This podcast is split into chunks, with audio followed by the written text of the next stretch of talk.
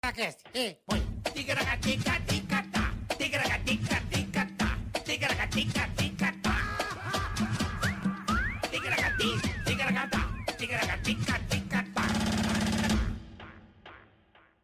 Ô, bebidos! Olha só que coisa é essa aqui do meu lado hoje, não tô entendendo nada. Grande Lorde! E aí, cara? Tudo bom, Lorde Vinheteiro hoje? Tudo bem? Caraca, o Boleta, só pra galera ficar tranquilo, o Boleta tá com uma faringite braba, não tá conseguindo falar. E aí eu falei, pô, quem que pode ser o nosso co-host hoje aqui, engrandecendo, iluminando essa, essa, esse episódio? Nada menos do que o pai da música clássica brasileira. Aí, ó. Lorde Vinheteiro. É isso aí. Ele que forra e mostra, expõe, Expõe. traz para o, para o hype a verdadeira música clássica, o verdadeiro aonde a arquitetura musical começou. É, isso aí. Tinha que trazer um especialista. Muito obrigado pelo convite. Você é nosso sócio aqui, como diria Faustão, super sócio, né, meu? Super só. É isso aí. Então tá começando mais um episódio do Ticaracati Cash. Melhoras, gordinho. Te amo, hein? Vai ficar bom rapidinho. Já tomou umas injeções aí no hospital. Pra, pra ele voltar, pra ele tentar voltar amanhã, mas acho difícil, hein, Cadu? Ele voltar amanhã, hein? Acho difícil o gordo voltar amanhã. Mas enfim, é, já pedimos pra que você dê o like, né? Se inscreva no canal, fazer um dislike com ele. Já estão pedindo Já dislike. estão dando dislike em mim? Não, assim, não, não, não é isso, não é isso. Porque eu tenho um dislike do bola. Ah, sim, sim. sim. Eu quero que você desse agora, pra quem não se inscreveu no canal, pra quem não curtir, Não, não tem- compartilhar. Tem que se inscrever. Quem não se inscrever no canal, a sua biluga vai cair, vai ficar bem pequenininha. Então É. inscreva-se e dá o joinha pra Vai não ficar bileba, vai ficar Miudinha. pintica. É isso aí. Pô, mas que dislike mais. Eu queria. Aquele cara, aquele cara que ouve pagode. Ah, Qual é o seu e- sentimento? É isso que a pessoa vai sentir gratuitamente. Qual é o seu sentimento de ouvir pagode? Ah, pagode é um Um dos. raça negra. Você jogou fora o amor que eu te dei. O que, que você sente? Qual é a palavra? Ah, é- O que te define? Eu, eu me retiro do lugar. Essas coisas. E vou pra onde tá tocando música clássica. Tá, mas se você não tiver coisas. como sair, você tem que ouvir, porque tem festa é assim, você é obrigado. Ah, aí eu Qual é vou o- ficar gritando assim, ah, lá, lá, lá, lá, lá, lá, pra ouvir. É o eu vou fazer. Aí você vai ficar duas horas fazendo isso. Ah, eu o saber- máximo que eu conseguir, Não, senão mas- eu vou ficar louco. Mas existe aquele sentimento. Olha só você. Sabe? Aí você vai sentir o quê? É, Eu, eu nem conheço, eu vou te falar a verdade, eu não conheço esse tipo de Nenhum música. pagode, você não sabe nenhum Não, já ouvi alguma coisa, mas foi por um período tão curto que eu não, não, não consegui sofrer tanto assim. Entendi. O negócio repele. É? A música ruim, ela me repele do local. Então você vai ser, você vai se auto-repelir. Isso é isso? Auto-repelir. é. Você vai, você vai, você vai sentir uma, uma, a sua pele vai começar a soltar também. Isso, começa Uma implosão bolha. bolhas. É, erupções cutâneas. Então é isso aí. É, Se você der o dislike, você já sabe que é isso que vai acontecer. É isso aí. Tá certo? Saudade, gordinho. Beijo pra você. E temos também é, o canal de cortes pra você. Já é aí no canal de cortes. Fique à vontade. Coloca direitinho aí. Se inscreva também. Tá certo? Temos também Spotify. Superchat, se você quiser participar, né? Você vai lá no Superchat, coloca tudo direitinho, tá bom? Vai lá no Superchat, É. mande a sua pergunta. Vinheteiro hoje aqui, Grande Lobo. E eu queria falar, para abrir o programa, da nossa querida Insider. Inclusive, já tô com ela aqui, ó. Camiseta Insider, aproveite, meu irmão. Vai lá, usa o cupom TICA12. É a Starter Pack aqui, você pode pegar uma camiseta agora que o verão chegou. Camiseta que regula o odor. Você tá ligado? Não precisa passar, você colocou no varal, colocou no corpo, ela vai se moldando com a temperatura do seu corpo. Não fica aquela, aquela, sabe, aquela asa temperada? Aquela asa temperada. Então vai lá, use, compre a Insider, vai no site, clique na descrição, Tica 12, coloca a Insider e adquira já. Tem a cueca da Insider, é um belo, um- um- uma case de, de bileba. Bela case de piroca. A case de piroca maravilhosa. A, a sacola fica bem arrumada, sabe? Fica bem colocada. Cuecas antiodores, a virila fica tranquila. Uh, Então, aí. assim, a Puxa. tecnologia da Insider é muito bacana. Então aproveita agora, final de diazinho de ano chegando, o verão. Vem chegando o verão. aproveite porque a Insider é espetacular. E de antemão já vou dar um presente aqui pro meu querido amigo Lobo. Opa! Uma Insider pra você curtir o seu verão aí também. Isso é coisa linda, meu irmão. Isso aí é. Olha, Você que vai pagar um beleza. pau. É só botar no varal diretamente, Aí sim, né? no varalzinho. Ainda tem esse. Você que viaja muito, isso é bom pra levar a cueca e a meia na mala, você já separa, põe aí dentro. Uma Não sei se você é casezinha, desses, né? organizado. Sou organizadão. Então, ó, isso é uma, Olha mara- que legal. isso é uma maravilha, rapaz. Isso aí é tecnologia, é tech t-shirt, é insider. A textura é muito maviosa. A maviosa. Maviosa o cara, quando é foda, é foda. Maviosa é, pô, tirei não sei da onde. É, da Não, sua eu intelectualidade, nem né? conheço esse Maravilhoso. adjetivo. Olha, eu não preciso nem conhecer, eu já entendi. Tem coisa que você entende por osmose. Então, pode me dar aqui, Lobão, pode deixar aqui. É? É, pode botar aí do ladinho, aí, debaixo de lado, você tá aí. bom, aí isso, fica à vontade. nosso- Então vai lá, Tica 12 Insider.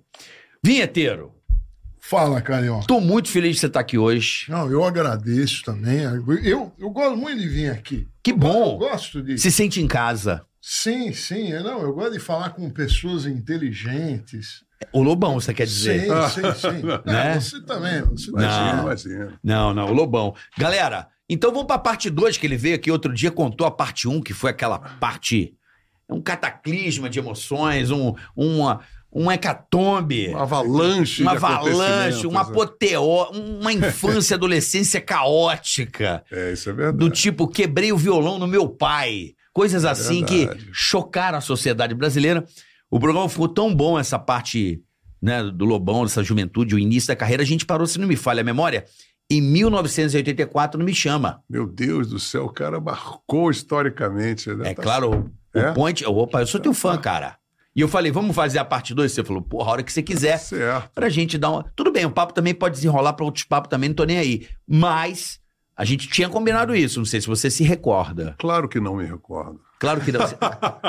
Só faz... Então foda-se, Não, vamos mas tudo trocar não, qualquer vamos lá, ideia. não, não, vamos fazer, não. Você, Não, beleza. Eu estou à disposição. Não, o Lobão Só e tirar da, ca... da, vinheteiro, da um profundo conhecedor do rock nacional. Pois Ele é. não sabe porra nenhuma, mas manja de música. Isso é que é importante. Né, Lobão? Isso é que é importante. Obrigado por ter vindo. Eu que agradeço. Obrigado por ser um obrigado. ídolo. Assim, você saiba que você é um cara que. Tô falando do meu, do meu foro íntimo, Oh, tá certo? Você, a sua música, ela, ela compõe muito com a minha. é, como é que eu posso dizer? A- o meu emocional, a sua trilha sonora emocional. Que eu acho que a música ela tem isso. Quando você tem uma fase da sua vida que você não percebe muitas coisas, É a nostalgia, né? é nostalgia, mas eu acho que. eu acho que é mais Porra. que nostalgia, porque o, o, o arcabouço cultural nosso, ele, ele acaba sendo uma. fazendo uma osmose com a sua própria identidade, sua personalidade, e a sua maneira de ser. É, então, acho que nostalgia, inclusive, é uma coisa que eu não gosto muito de me referir ao que eu faço, porque eu considero que eu sou muito atual, entendeu? eu Então, também assim, acho. Assim, as minhas músicas são. Eu penso assim, eu não, não- eu não, eu não vejo nada como perceber minhas, minhas músicas como uma coisa datada, uma coisa de época, sabe?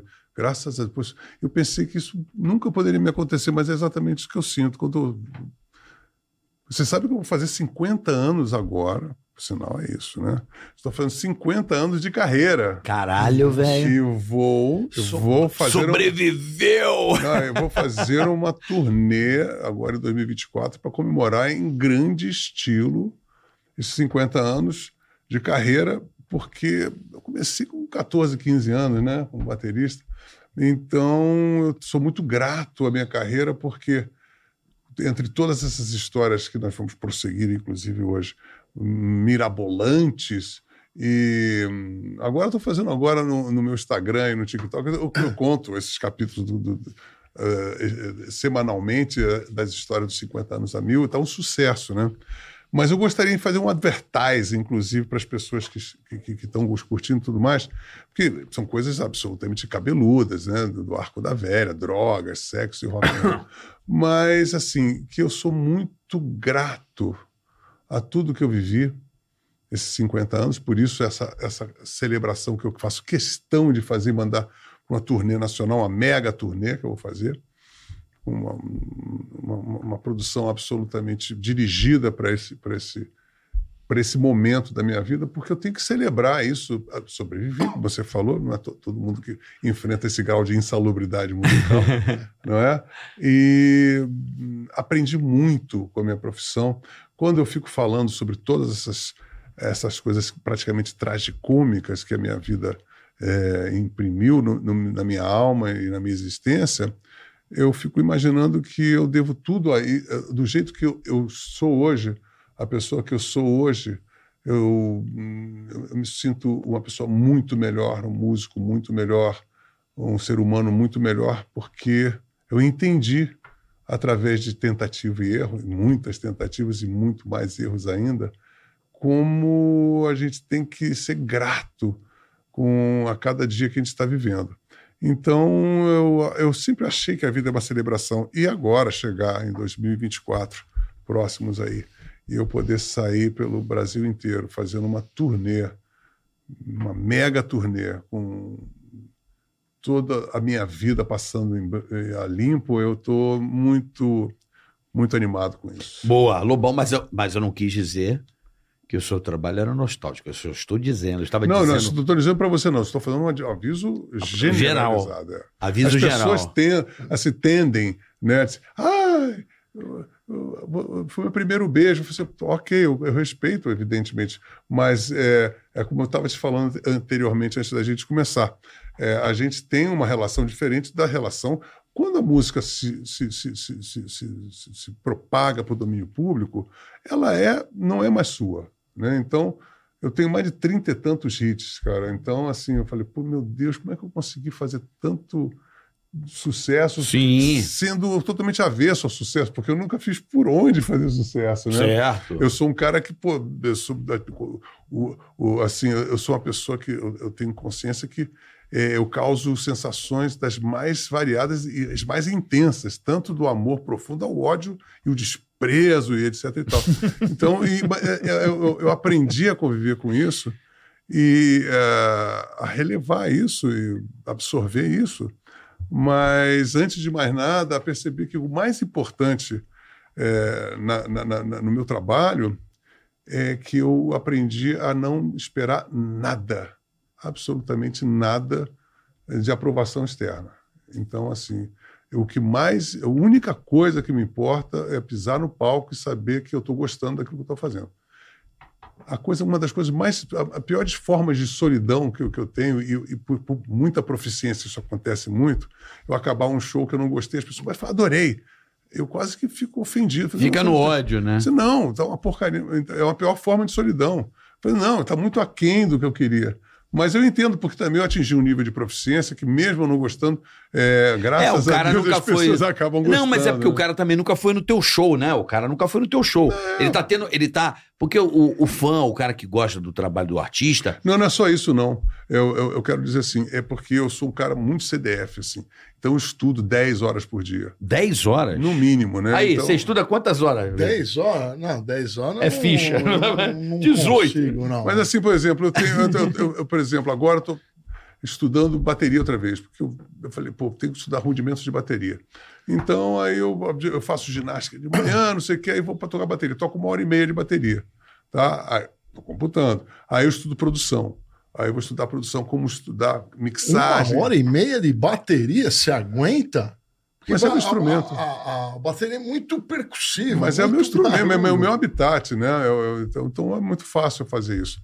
Então, estudo uma hora e meia de bateria, depois eu ligo meus equipamentos todos, aí vou tocar.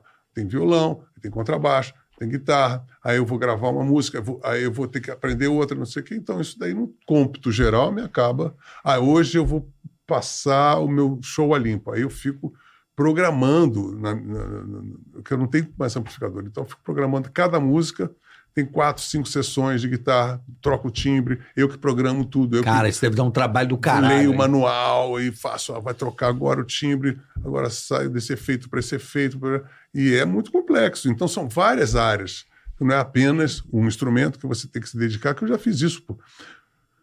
No início dos anos 90, eu voltei a tocar violão clássico, eu, tinha, eu, fiquei a- a- a- aleijado, né? Um, um acidente de moto, aí eu voltei a estudar violão até com coisa de fisioterapia. Eu tocava 14 horas por dia, mas eu passava Mas 40, você tem essa disciplina 40 eu tenho, mesmo? tenho. Passava 40 minutos conversando com meu irmão, por favor, mexe. Aí eu ficava, aí eu falava, eu comecei a vir aqui, aí começava a fazer aqui, aí eu fazia, começava, dó maior, prazer, dó, ré, mi. E aí eu passei cinco anos tocando para poder voltar a tocar, a, a poder movimentar minha mão. Porra, que merda isso aí, cara. Não, achei ótimo. Olha, Não. não, teve nada que eu possa não, Não, ser eu tô falando que grato. merda é porque. É, é teu, porra, teu ganha-pão, né, velho? Tua Não, profissão, mas eu, eu compor, ficando- mas é, mas eu, eu acabei compo- eu acabei me tornando um melhor compositor. Escritor, né? No caso da escrita. Não, compo, não como, como músico, porque eu, Não, sim, mas como é que você tá com a mão? Piano não dá. não, mas, mas, mas foi através disso que eu voltei a tocar violão. Acabei tocando, apesar de todas as dificuldades, tocando melhor do que eu nunca toquei. Acabei É sendo. que dá mais vontade, né? Não, eu acho que é um desafio, né? Tava difícil. Aí eu aprendi, assim, vontade. a- Bora quebrar outro? Pá. Não, não, não, não, não. Vamos. Não, não, A gente tem que aproveitar a situação. Bora quebrar A gente outro, não tem que criar a dificuldade, deixa que as dificuldades nos ensinam. Gra- Não precisa você É. fazer firula. O, o, o, o que eu acabei a- aprendendo a, a tocar razoavelmente bem toda a obra de Vila Lobo de violão, Aí, ó. como bar também, a, a suíte de cello desacompanhado, pô, tirei tudo, as partitas de violino, eh, as partitas de piano, tirei, comecei a, a, e, mais a, a música espanhola, música cubana, eh, música italiana também, eh, música renascentista também gosto, gosto muito. Então isso tudo me deu um, um estofo por cinco anos de imersão. Só eu parei de compor, parei de tocar guitarra, parei- só violão clássico de 90, né, Regina, 91 até 95. E aí, em 95, eu, eu pensei assim: eu vou começar a compor, ver o que acontece depois de toda essa imersão, é, o que, que o meu cérebro e minha alma absorveram daquilo. E aí eu comecei a perceber que eu ia compor um dos discos que ia fazer uma fronteira é, da minha maioridade como compositor. Foi em 95 que eu fiz o Nostalgia da Modernidade. E a partir daí eu virei um compositor adulto. E ali, e, e tudo que eu, que, eu, que eu tenho o maior respeito pelo, pelo, pela minha obra dos anos 80, eu não estou desprezando. Mas me parece, se você pegar, inclusive uma pessoa que entenda um pouco mais de música, vai, vai ver a densidade, tanto literária quanto musical, da partir do Nostalgia da Modernidade para cá, o salto quântico. Então eu, eu, eu, fico pensando, poxa, eu sou muito afortunado de ser um músico que tem esse número de sucessos é, muito grande nos anos 80, uns 30 hits nacionais, vamos dizer assim, né? computados. Eu começar a, a, a, ser um compositor bem melhor do que isso, a partir de tudo isso, de, de músicas começaram a não ser tão bem executadas em rádio e, na verdade, muito melhores do que essas que foram um grande sucesso. E o mais interessante de tudo, quando você chegar em 2000, 2000 e, quando eu fiz A Vida é Doce, eu hoje em dia, você vai num show meu, as pessoas cantam a plenos pulmões músicas como El Dedicado, como A Vida é Doce, Vou Te Levar, que nunca tocaram no rádio. Tão Uh, ah, mas é aí é o cara... Tão intensamente. É a internet, né? Não, sim, não, seja lá o que for. Não, mas ela impulsionou, mas é, porra, mas é um fenômeno, tocar- né? É um é, fenômeno. porque a internet, o cara tá lá, ele ouviu uma música tua, Lobão. Aí o cara começa a encontrar músicas, as próprias playlists aleatórias, elas vão apresentando o cara, porra, eu gostei disso aqui. Aí o cara Eu salva. sei de tudo isso, Aí ele mas começa a ouvir assim- aquilo. Mas assim, de- mediante da. Você pega assim, Me Chama, foi uma das músicas mais executadas da década. Certo. Aí você pegar Me Chama e A Vida é Doce, que nunca tocou no rádio, aí você vai num show meu e você ouve as pessoas cantando tão forte uma contra a outra, não- você vai achar um- uma coisa fenomenal de qualquer Eu, maneira. eu te entendo, mas aí é o cara que é teu fã pra caralho. Que, Não, por exemplo, cara, mas Me que Chama, eu- ela é uma música que ela te trouxe, uma galera que nem era do rock. Ela foi, ela, ela foi porque, obviamente, o cara ligava o rádio e você conseguia imprimir Sim, aquilo quem- mais mas simultaneamente para mais mas, pessoas. Carioca, eh, Você tem que entender assim: você está tocando para 8 mil, 10 mil pessoas, como está em Manaus agora. É, e, e- e você fala, em Manaus, as pessoas tocando me chamam, aí você para e toca me chama, toca a vida doce, as pessoas continuam to- cantando igualzinho, se- com um nível de divulgação e tempo de eh, totalmente disparado. Porque, por exemplo, é uma loucura. Pra né? eu ouvir Me Chama, eu, eu, fico, eu fico Não, impressionado. eu acredito. impressionado que em Manaus a turma escuta rock. Eu achei que eles escutavam. Não, não, não, mas Mas no é- Brasil não, inteiro. escuta, né? claro. Você sabe que a capital do metal no Brasil é Belém do Pará. Belém do Pará. Não é um show com Sepultura. Tecnobrega Não, não. Não, é, as pessoas. O Brasil é muito fenomenal. O Brasil é, um surpre- é surpreendente. Eu acabei de fazer um show em Belém do Pará agora. E, e você tem, você tem rock. é, Mas muito- acabei que eu não cheguei no meu ponto. Ah, Quando eu, quando eu era moleque e te ouvia, eu tinha que esperar quando eu ia tocar de novo. É isso que eu quero falar pra Ah, você. é. hum. Era uma merda. Eu não tinha mídia, eu não tinha o disco, eu tinha que ficar esperando. Mas não Hoje o cara vê a tua música, ele gostar, ele vê dez vezes a hora que ele quer, a disposição, onde que ele quiser, a hora que né? É, mas era mas bom. a diferença maior não é isso. é a disponibilidade que o cara tem. Não, senhor. É, Não? é- não, é que você tem uma lavagem do jabá, cara. Você tem um jabá, você tem. Você toca, por exemplo, você, você, você tá no- no- no- na televisão. Aí daqui a pouco tem aquele anúncio que toca um, dois, três, quatro, cinco, seis. Aquilo é muito mais, porque você tem a coisa de você ouvir espontaneamente, é um, é um impulso. De você estar recebendo uma imagem. É outro. É outro impulso. Então Concordo. é isso que eu estou querendo dizer. Então, quando você está tocando no rádio, você está sendo, você está sendo parte de uma lavagem cerebral em cima da pessoa. Quando é de, quando é de impulso é, é, é, pessoal, Orgânico, é. orgânico, é, outra, é outro tipo de impulso. E por isso é que eu fico impressionado quando eu vou fazer um show para 10 mil, 15 mil pessoas, é as pessoas cantarem no mesmo tipo de entusiasmo uma música como Me Chama, como A Vida é Doce, Eu Vou Te Levar, ou El Desdichado, que ninguém, era teoricamente para ninguém conhecer. E o Lobão, me fala uma coisa. Você acha que hoje em dia existe algum artista da música que consegue ficar famoso sem jabá, sem jabá nenhum? Não, isso Ele nunca fez- existiu. Isso nunca, Nunca existiu. existiu. Eu, assim, eu, eu tenho um- um- uma coisa maravilhosa na minha biografia de que me chama. É uma música que a gravadora se recusou a, a trabalhar porque tinha acabado. E o cara fala assim: como você vai gravar Me Chama? A Marina acabou de gravar um mega sucesso. Ela toca, ela tem uma voz sensual, aveludada, a sua voz é rascante, gritando, música romântica se sussurra ao pé do ouvido da namorada, da mulher amada. Jamais um grito um esganiçado como o seu, isso jamais vai tocar na rádio. E aí, de uma forma orgânica, é, um cara, eu lembro que esse histórico está localizado, um, um cara da, da Rádio Manchete começou a tocar lá em São Paulo, aqui em São Paulo. E, e ficou uma coisa epidêmica, assim, uma semana a música vai tocada no Brasil. E é interessante que a, a é muito mal gravada por parte da, da minha parte. O cara estava bêbado, esqueceu de gravar os pratos. Caralho. assim, sabe? Muito. eh, Assim, o budget era. Rock era tratado Pequenininho. assim, entendeu? E, mas ao mesmo tempo é de uma Onde você gravou esse, esse, esse, esse álbum? Eu gravei música? na RCA Vida um mega estúdio. Porque as pessoas dizem, ah, porque na época, não, eu tava. Por exemplo, o Nirvana, quando teve gra- ensaiando na RCA, queria comprar a mesa que a gente gravou Me Chama. Por 500 mil reais, porque era uma puta mesa EMI, é, tudo era da melhor qualidade. Só que a concepção eles, é, do Brasil, principalmente rock, na nossa época, é que, principalmente que todos os diretores de gravadora eram oriundos da Jovem Guarda. Então queriam é, emular o som de arame bem vagabundo da, da Jovem Guarda. Entendi. Entendeu? Então você tinha que. Aí, por exemplo, a gente trazia os ampli- amplificadores, eu me lembro quando a gente começou, traz os ampli abaixo. Disse, que isso, cara? Bota na linha, na mesa, transistorizado. Então a, a- a guitarra fica com som de arame. É. Já tinha uma bateria que era para escola de samba no meio do estúdio. Era um baita estúdio, tinha uns tímpanos Premiere, tinha um puta Steinway, os melhores microfones, Steinway, sabe? Studer, todas as melhores máquinas. As pessoas falam, ah, porque era. Não. O- eles estavam muito bem fornidos de, de- equipamento. É o conceito de achar que nós éramos um, um sub. Porque assim, rock no Brasil não pode ser rock, tem que ser sub-rock, né? E por isso que eu tive, assim, por isso que eu virei um produtor e fui estudar, porque eu, minha decepção com, com a sonoridade do disco, dos discos que a gente gravava, era, era absurda.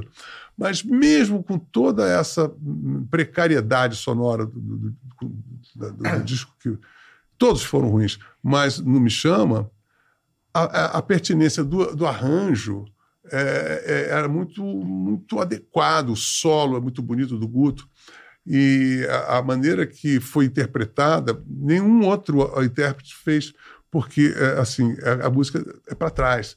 Então, assim, eu, eu gravei a, a bateria da, da, da, da- Marina, das- da- do arranjo da Marina. Aham. Mas eu falei assim: olha, eu, eu sei que eu tô Não aqui tem com- nada a ver. com bateria. Não, foi um mega sucesso. Não, mas não tem nada a ver a- uma gravação com a outra, ela parecem Sim, sim. duas músicas São duas diferentes. músicas diferentes. Eu falei assim: olha, a, a música, para mim, que escrevi, eu, eu falo assim: durante o estribilho, eu estou exibindo uma, uma, uma, uma condição humana de vida. Né? E quando eu, quando eu chego a- a- ao, ao- refrão, eu estou concluindo isso de uma maneira trágica. Eu digo, Nem sempre se vê. Então tudo tem que ser para trás. Então eu, eu posso. Nem sempre se vê. Para você Aham. dar toda uma ênfase na dramaticidade da conclusão daquele texto. Aham.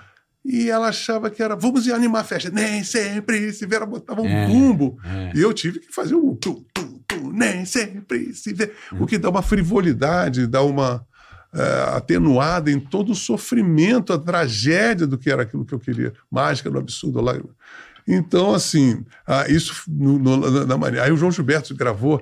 Aí ele ah, edulcora. Não, eu- fiquei muito orgulhoso, claro, o João Gilberto, mas nem sempre se vê. Aí eu- ele me botou no, no, no telefone para ouvir. E eu, assim, estava cheiradaço. Falei, ah, não. Aí ele falou: não, assim, oito, ele tem oito versões de violoncelo. Eu falei, então no cassete. Falei, mas esse tá bom. Não, não, não tá boa. Eu acho que você não ouviu bem a quarta versão. Eu ouvi outra vez. Falei, ai meu Deus do céu. Aí eu falei assim: peraí, João, escuta, eu, eu nem sempre se vê mágica no absurdo. Tem dois, tem dois estribilhos. Nem sempre se vê lágrima no escuro. Lágrima no escuro. Eu falei, e o mágica no absurdo? Ele falou, ah, eu não cantei porque eu não entendi. Eu falei, porra, então me telefonasse pra mim, cacete. Porque essa, essa, essa frase é o cerne de eu ter escrito a música. Aí você vem e amputa a frase. E ainda, assim, chove lá fora. Tá tanto frio. Era meio Aí coisa essa, essa é, Chove fora. Sabe, eu tenho o maior orgulho do João Gilberto ter feito, como tenho o maior orgulho da Marina.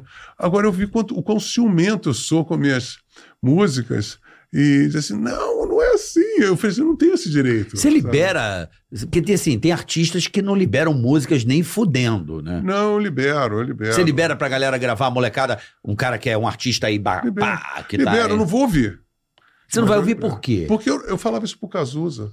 O Cazuza, que é meu parceiro, eu falo assim: ó, você não vai me mostrar a sua versão, porque a minha já vai ser uma porcaria e eu já sou mais músico que você. Você não é músico, você é, você é só poeta. Então você fica mais à mercê do- da produção do que eu. O que era mentira, porque também eu não ficava à mercê de qualquer jeito. Mas eu falei assim: você nunca vai me mostrar. E eu não ouvi as músicas que eu falei, não me mostra. Aí, ó. Eu só, eu- olha só, era o rodo e o pano de chão. Nós éramos, você sabe que o, o- no Guia Michelin dos anos de 86, Aham. eu, eu telefonei pro Cazuza, eu falei, Cazuza, eu tava. Eu tava Fala, Lobo! Eu tava, eu tava, eu tava, Tudo bem com você? eu tava, eu tava viradaço no aeroporto de Confins e não tinha o que fazer, fui numa livraria. E não sei por que caga, eu abri o Michelin, não devia ter uma porra nenhuma. Abri o Michelin Brasil, Guia Michelin Brasil, 1986, e daqui a pouco, Baixo Leblon. Atrações turísticas. Atrações turísticas era eu e Cazuza. Assim, Lobão e Cazuza, se vocês, se vocês forem no Baixo Leblon, vocês de cara vão, vão encontrar dois, duas figuras carimbadas no Baixo Leblon, como se fosse uma, uma, uma estátua, uma praça. Era eu e Cazuza. É, pô. É, é igual, é igual o chopp do, do, do Tom Jobim o Vinícius lá, na- É. lá em Ipanema também tinha o lugar lá, É, que tinha até é- lugar é- reservado pros caras. lá. É, então, assim, a gente, a gente, é, a gente era muito juntos e, e a gente é, virou atração turística do Michelin. E, então, fal- mas a gente falava, é, eu, eu conversava com ele sobre isso. Eu só vinha a, a ouvir as músicas do Cazuza quando fui escrever o Guia Politicamente Correto dos anos 80, em que eu me, me- obriguei a ouvir toda a discografia dos anos 80, que eu nunca tinha ouvido. Nunca tinha ouvido praticamente nada. Né? Eu só ouvi o Menina Veneno, que eu gravei tudo do Rich, gravei os discos do Rich, gravei a Blitz, mas eu não Mas você nada. tocava Eu batera? gravei a Blitz toda. O Menina Venena, a Eu bateria é gravei tua? o disco todo de Menina Veneno, faz 40 anos, gravei todo A o batera, a É, batera. a bateria toda do disco. Caralho, era o Bernardo Vilhena, que, Bernardo, que era teu parceiro que é meu também. parceiro também. Compositor. Esse cara é compõe pra caralho, na verdade, hein, velho? na verdade, eu falei pro. pro- eu- eu- eu- eu- o que aconteceu foi muito engraçado. Porque eu estava me separando no meu primeiro casamento e eu aluguei um apartamento ali em São Conrado, um duplexzinho. Esse duplexzinho vai ser assim, o, o berço dos anos 80. Por quê? Vou te contar. Aí eu tô lá nos anos 80, porque aí eu. Eu, eu- a minha vizinha de porta era agora a, a- Elisângela, que acabou de morrer, era a minha vizinha de porta. Eu falei, que legal, tem artista aqui, não sei o quê, barará. E aí, de repente, eu estou entrando numa coisa, daqui a pouco. é, eu, eu- o- pô, o Rich era meu.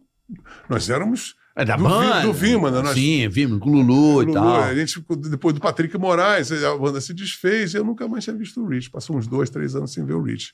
Ele morava no prédio, morava no segundo andar, no mesmo segundo andar, só que de fundos. Ele estava tava com o professor do Berlitz de inglês, ele tinha, tipo, aposentado, né? Assim, tipo, ele disse, ah, mas estou fazendo eu tinha aquela coisa do Rich. E eu falei, que coisa legal, Rich. Aí ele estava com um Cassiotone, um MT-40, uma coisa. Estou fazendo algumas coisas aqui. Me apresentou, ele sempre me apresentava novidades incríveis. Eu falei assim, pro Rich, ele me botou o Donald Fagan, botou. uh, Donald Fagan é bom pra caralho. O disco do. do Você não conhece Donald Fagan, não, né? cara, Não, Porra, bom pra caralho. foda. Farara, No. Gaucho do Steely Dan. Steely Dan. Uma obra-prima, assim, os caras harmonicamente, incrível. Hoje- Até hoje é um disco maravilhoso. Ele falou, tô ouvindo Donald Fagan. Aí ele falou, tem uma coisa agora que está acontecendo que é New Age, que é ranhata, manhata, uma coisa do, do Police. Tem ele me mostrou essas coisas. E a gente é da época do rock progressivo, né? Falei, caralho, o Rich sempre me dando... Abrindo fronteira, E eu, eu, eu, eu, quando cheguei, estava tocando com a Marina, e ao mesmo tempo a- a- fundei a Blitz, eu arregimentei a Blitz com toda a banda da Marina, foi tocar com, com- com- com- enquanto Blitz. Aí eu fui tocar com a Gangue 90, Blitz, Marina, fui tocar no Power Trio do Lulu Santos, e estava compondo cena de cinema. E o, o, Billy Forgeri, que era da Gangue 90, que era meu companheiro de quarto, eu falei, pô, você vai tocar cena de cinema. Todo mundo fez de graça, né? O Lulu fez de graça, o Rich fez de graça, a Marina, todo mundo, fez- todo mundo foi lá e fez o disco, né? Eu não tinha a menor obsessão com aquilo. E o Billy foi, foi, foi morar comigo. E eu tocava com o Antônio Pedro, que tinha acabado de sair do Mutantes, como power trio da, do, do, do, eh, do Lulu. E ensaiava com a Blitz nesse, nesse coisa. Aí eu falei com o Bernardo, porra, Bernardo, sabe o, o, o Rich, eh, que, que apresentou o Bernardo na época do Vima, né, que o Bernardo era o letrista do Vima. Mas sabe quem tá morando aqui? É o, é o Rich. Pô, vai lá dar um alô lá, vai fazer umas coisas lá com ele, que ele tá com umas, uns teminha bacana, sabe? Em uma semana eles fizeram todo o repertório do Menino Caralho, eu, eu acho que esse teclado do, Muito do. Ritz tá falando aí, se, se- pela uma música que ele tem, aquela pelo. Chama pra você, ninguém atende. Todos, esses, pá, eh, pelo pá. tele, interfone, né? Não. Eu lembro de um. um uma, uma- é, tu- isso. né? É, não, ele tinha essa. Mas era eu. Isso aí, é, Ah, ah. Pelo interfone, mas começa o, o É. MT. Aí o que ele conheceu? O Steve Hackett do Gênesis. E aí o que aconteceu? O Liminha estava entrando na produção da Warner, conseguiu no porão da Warner fazer uma demo de oito canais e chamar o Steve Hackett. É, é a única música que eu não toquei, que é o Voo de Coração, que é uma bateria eletrônica, que ainda Sei. não tinha uma produção, e o Steve Hackett fez o sol.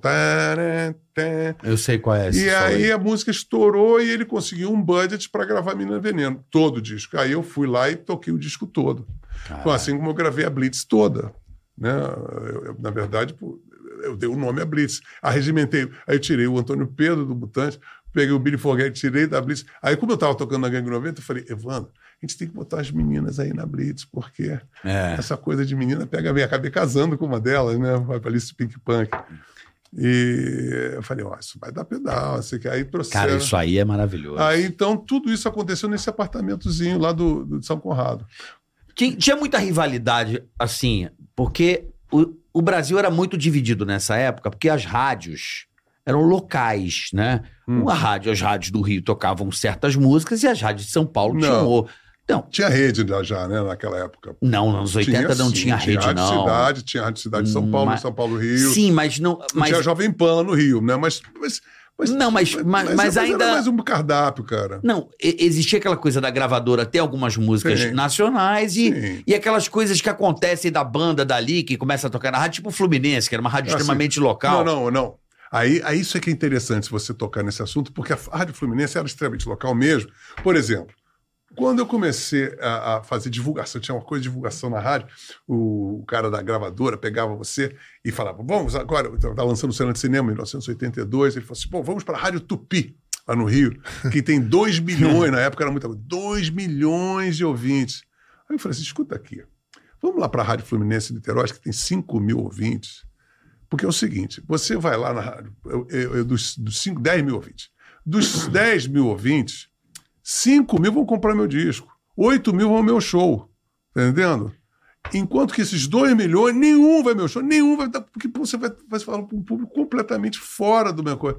E aí o cara entrou numa. E a gente deu um cassete para a Rádio Fluminense. A Rádio Fluminense tocava cassete, demos da Legião, de, cassete. Paralamas. Todos Todo esses. mundo começou Então, ali. Você não era o vinilção que eles usavam? Não, não tinha nem. A gente não, Não era tinha gravado. dinheiro. Não, Tinha não. Era, era- a gente não tinha nem gravador ainda. Era Ah, demo em casa, feito procurando. caseiro. Não, nem, nem, nem procurando, sabe por quê?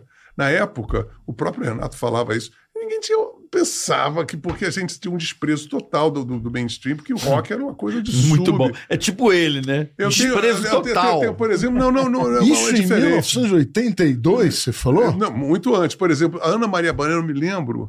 A Ana Maria é uma puta jornalista, mas falando como o rock jamais vai. Porque tinha o rock tupiniquim, era, era tudo assim, sabe? Olha que nós tivemos uma geração dos anos 70 muito melhor até do que dos anos 80. Tinha Mutantes, tinha Terço, São Nossos o Cada texto é Dia. legal pra caralho. Tinha o Sérgio, o Sérgio Reis não tocava rock? Os- não, Não, e- é- o Sérgio de, Reis Jovem era Guarda. da Jovem Guarda. Ele, ele tinha uma voz linda, tem sempre tem uma. Ele, ele cantava uma música. Se, se você pensa que meu coração é de papel, não vá pensando, pois não é. Ele é igualzinho ao seu e sofre como, né? Era linda. É, mas não, era tudo Jovem Guarda. Mas tínhamos uma geração, pô, tinha o Tutti Frutti, uh, São Nossos de Carline, né? O Carline. Carline. Então eram putas bandas de alto nível que nunca se repetiram. Porra, o terço é louco pra caralho, né? Não, eu, eu, eu gravei nas canções de quarentena a primeira música do, do texto, que é um jogral. Eu quase renascentista, lindo. Adormeceu antes do fim do dia. Eu gravei todas as vozes, né? An- Entre a planície e o lugar. É lindo, é lindo. É lindo. E, e o- e o texto tinha o tributo a sorriso. Isso antes de se tornar um, um- um- um disco- uma banda de rock pesado que depois veio. Mas o texto era, um- um- tinha o César da Mercedes, que é um puta compositor, o Sérgio Heinz, e o Vinícius Cantuário, eram os três. E eles se apresentaram no Festival da Canção em 71, com a Bolha também, que eu gravei, 18 Caralho, e 30, que é uma ba- banda underground carioca, que depois tinha o Arnaldo Brandão, Renato Ladeira, filho da Renata Fronze, Pô, adoro, adoro Arnaldo Brandão. Arnaldo cara. Brandão. é- é- Eu era- gosto pra caralho Arnaldo desse Brandão, é- é- ele era o nosso ídolo da Hanoi, época. Hanoi, Meu né? Depois ele fez o Hanoi, Nós fizemos. Radioblá juntos. Ele fez É. parceria também com o Cazuza, o Tempo Não Para com ele, é dele. Então nós tínhamos, tínhamos todas essa- essa- essas pessoas é, de dos anos 70. Então, quando os anos 80 vieram, as bandas não tinham o mesmo nível musical. Mas tinha uma diferença. Foi ali, aí isso eu percebi quando eu fiz o trabalho de pesquisa para escrever o, o- o livro. Sim, é, existia uma coisa, inclusive, muito errada. Quanto pior ele tocar, melhor. Eu, eu, eu falei até com um amigo meu, Arthur da Pieve, o Arthur é, pleiteia isso. Assim, as pessoas entenderam errado a mensagem do, do- do- do rock punk, porque quanto mais simples, melhor. E não quanto mais. é, Mal tocado. quanto Ah, desaf- mal porque, ó, tocado é porque horrível. desafinado é cacofônico. Você não vai gostar de uma coisa desafinada fora do ritmo. pff, Não, você tem que tocar. Tá, simples, direto, é para você voltar a uma concisão que havia sido perdida. Eu também concordo.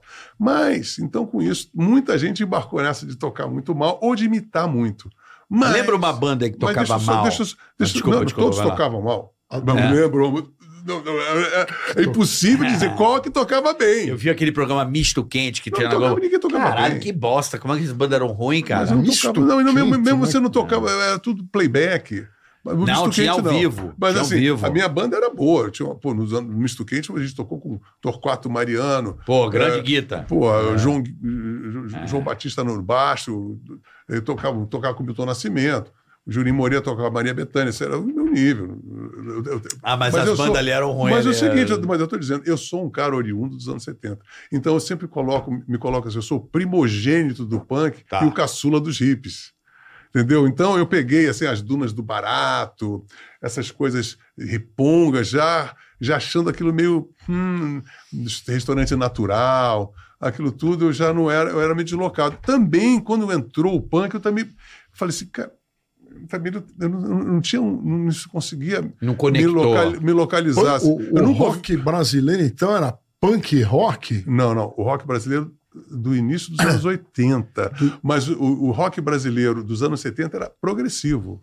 Brasileiro. complicadíssimo. Mas lá fora não era? comple- Sim, Era uma tendência lá de fora, não mas, era? não, mas isso, não, isso não significa que, que- que, assim, é, os fenômenos agiam de forma diferente. Você tinha, por exemplo, lá Não fora. era o que tocava lá fora? Por exemplo, eu, eu me lembro de muitas bandas Não, aqui no tinha- Brasil ser galgada no The Police. Não, mas era uma- Aí virou mas um você- som meio The Police, Mas- ou não? mas não, era horrível. Eu detestava é esse.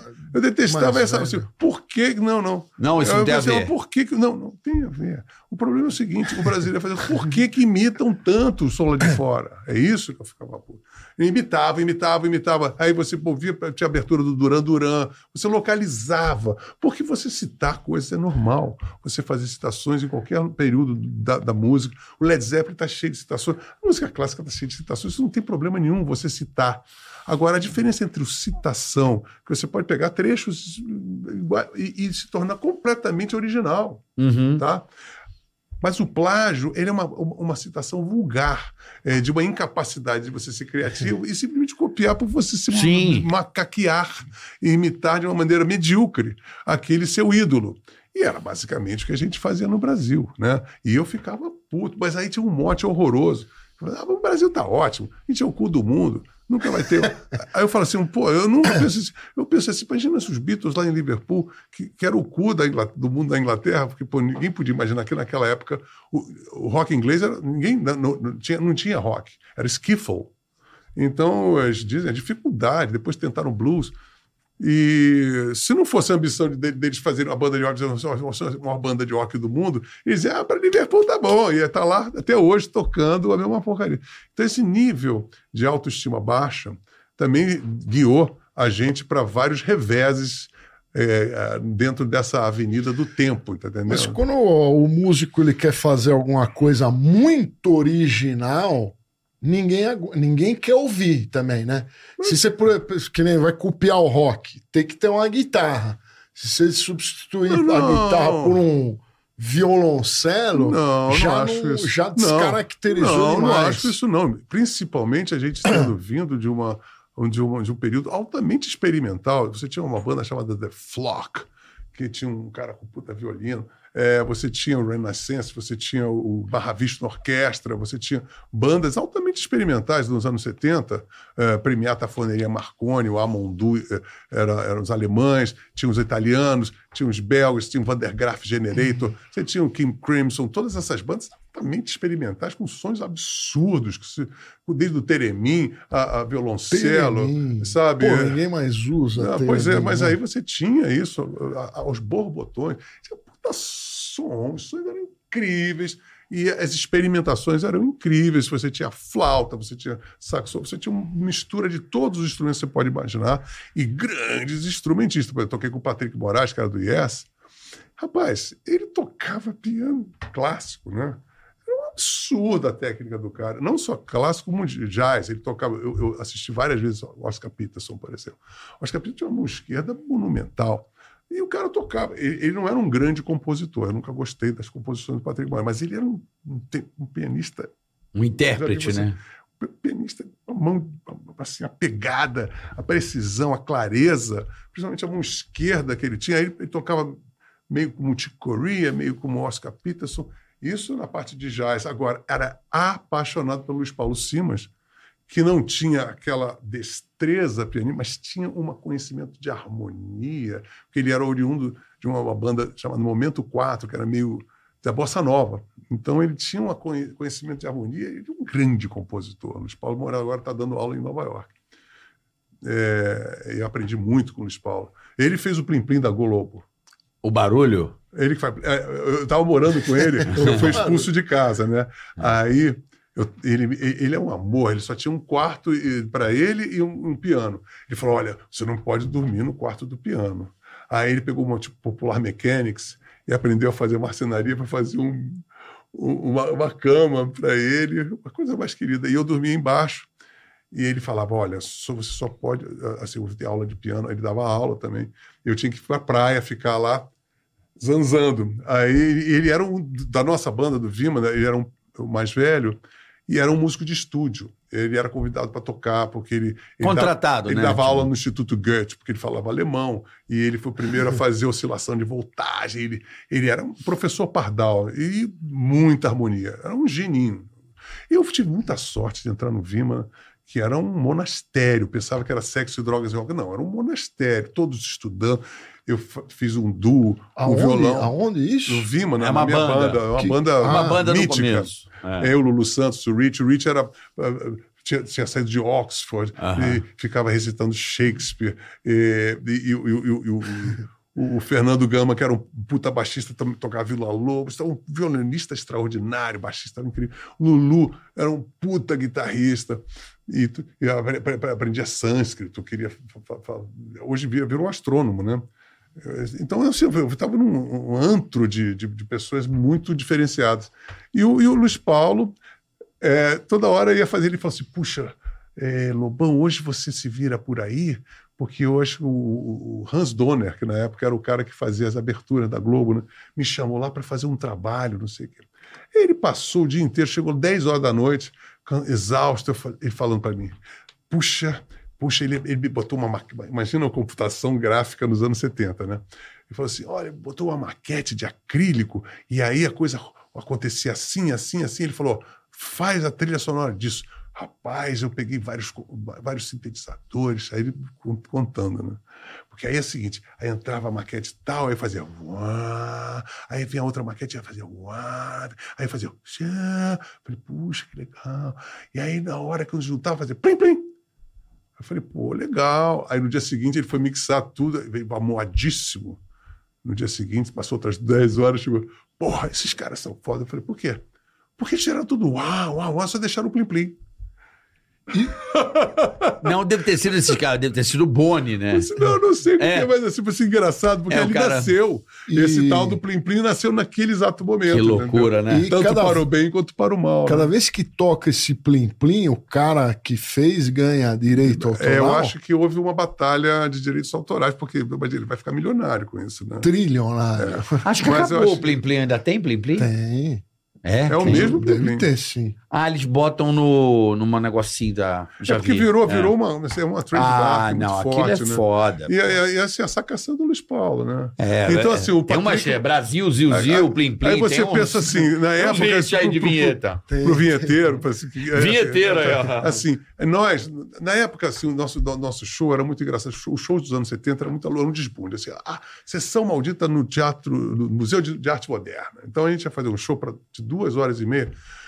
Então, assim, eu começava uma bateria com dois bumbos, oito tons, a coisa enorme, não sei o quê, de repente deve fazer um solo de baixo, bateria Oito tons? era em Nossa dois bumbos, era enorme a bateria. E aí a gente tocando, aí tinha uma parte de jam session. Era ótimo assim. Como é que a gente fazia? Os solos, assim, compassos em 13 por 24, uns compassos muito convenções e tudo mais, complicado, música de 20 minutos. E aí a gente fazia os improvisos, eu comecei a aprender coisas interessantes. É, o Luiz Paulo fala assim: lobbies. O negócio é a frase de chamada. Você toca 10 minutos, 20 minutos, aí a gente faz aqui entre nós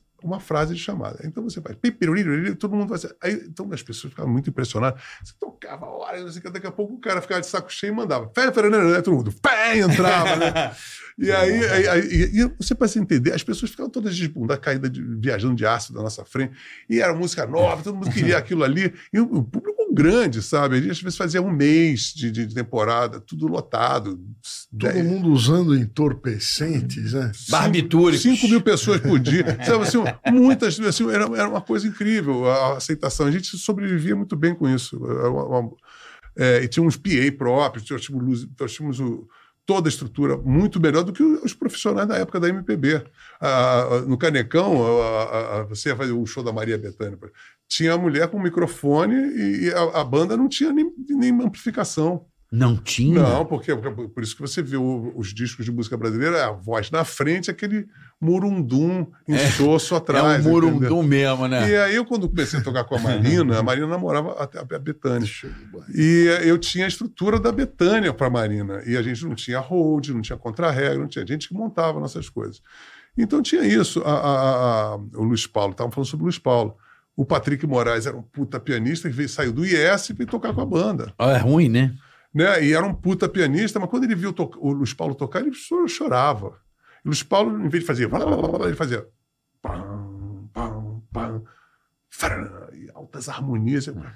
Profundo, sabe? Aham. Então, assim, eu vim desse background, né? O Lulu era um puta guitarrista. Os instrumentistas eram muito, muito eh, exímios instrumentistas, né? Então, quando a gente chegou nos anos 70, então eu, Rich, Lulu, éramos oriundos, eh, ainda mais o Lulu e o Rich, que eram mais velhos até do que eu, mas éramos oriundos de um outro conceito musical. Então, tá, a gente teve que se adaptar. O Lulu, assim, tudo, tudo ficou mais simples. A gente ficou, vamos simplificar. Vocês ficaram ou a indústria tornou vocês? Não, não, não, porque não. não sabe por Porque tem isso, o diretor de gravadora Não, chega, não, porra. Não, não, sabe né? por que que é? Não. Não, não. Não, porque, Não? por exemplo, eu me tornei, assim, um proto-punk quando o próprio Patrick Moraes chegou, e quando para se terminar, eu já estava casado com a mulher dele. Ele foi na casa, quando ele chegou na, na casa, ele falou assim: caralho, eu não posso entrar, porque eu já estava morando na casa dele. ele veio com uma sacolinha, e isso não existia nada no Brasil. Ele tinha acabado de chegar com o movimento punk, tinha acabado de estar da Inglaterra. Com The Clash, com The Police, com Buzz Cox, com Madness, com Elvis Costello, eh, Sex Pistols, tudo aquilo. Ele jogou assim, falou: It's over. Eh, ele falou assim: olha, o rock progressivo agora está amaldiçoado. Quem falar sobre pega mal. Assistia a Hate Pink Floyd, não podia ser Pink Floyd, Led Zeppelin, tudo foi enterrado. Não se podia falar. Como é que acontece esse tipo de Sabe, fenômeno? É muito louco é, isso, é, né? é, é, houve uma- Sabe o que, que É, é? troca de geração, que não, porra não foi que isso. é, sabe né? Que, que, é? loucura Sabe o que isso, né? aconte- Aconteceu uma coisa muito. Aconteceu que é, essas músicas complicadas fugiram do controle dos, da- da- da- dos CEOs das gravadoras. E aí os CEOs das gravadoras, em conluio com, a- com uma, com uma- uma imprensa e com a indústria de moda, eles formaram a hate música progressiva. A, a hip, old hip, a nova geração era punk, que detestava hip, música complicada, tinha que ser simples, dois acordes. E, e- e tinha também não só isso, tinha o, o- contexto É porque vem tudo embalado com publicidade, não só né? isso, o contexto É. político. Né? Tinha a Margaret Thatcher, que era dama de ferro, que estava fazendo aquela, aquela onda conservadora.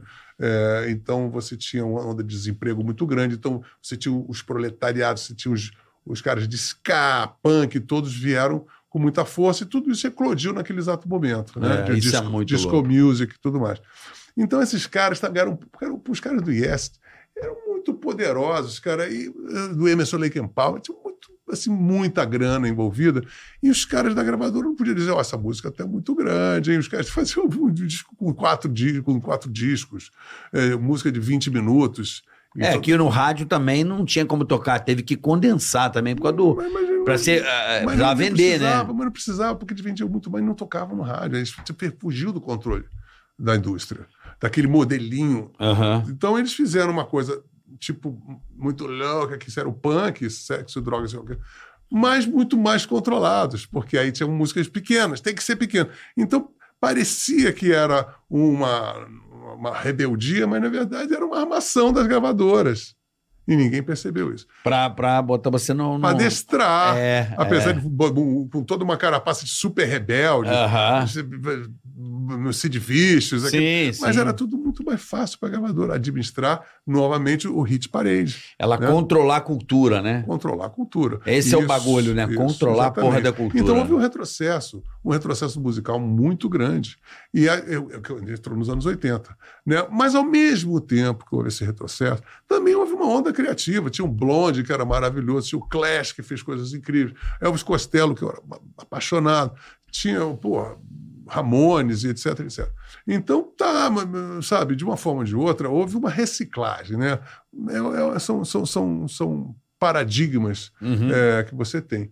Então, você vai tendo é, isso, e aí tem um Prince, que era um Mozart. Esse é maluco, hein? Mozart da música pop, quer dizer, você não, acabou não, a, a troca, no final das contas, ela tinha que existir, sabe? Não tem. a- É, sabe, eu fico às vezes tentando entender, porra, sei lá, eu acho muito louco essa coisa da, da onda que surge, uma galera fazendo, a coisa explode e depois ela morre. Mas são, É é, muito- é chamado Zeitgeist. É Aham. o Zeitgeist.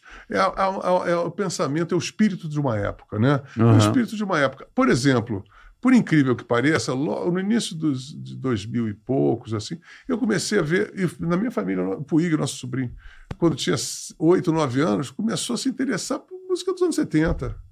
Humble Pie, e essa, começou a ligar pra música. E, pô, o Johan, que é o, que é o filho do André Kisser, também eu tenho a mesma, idade, um pouco mais novo.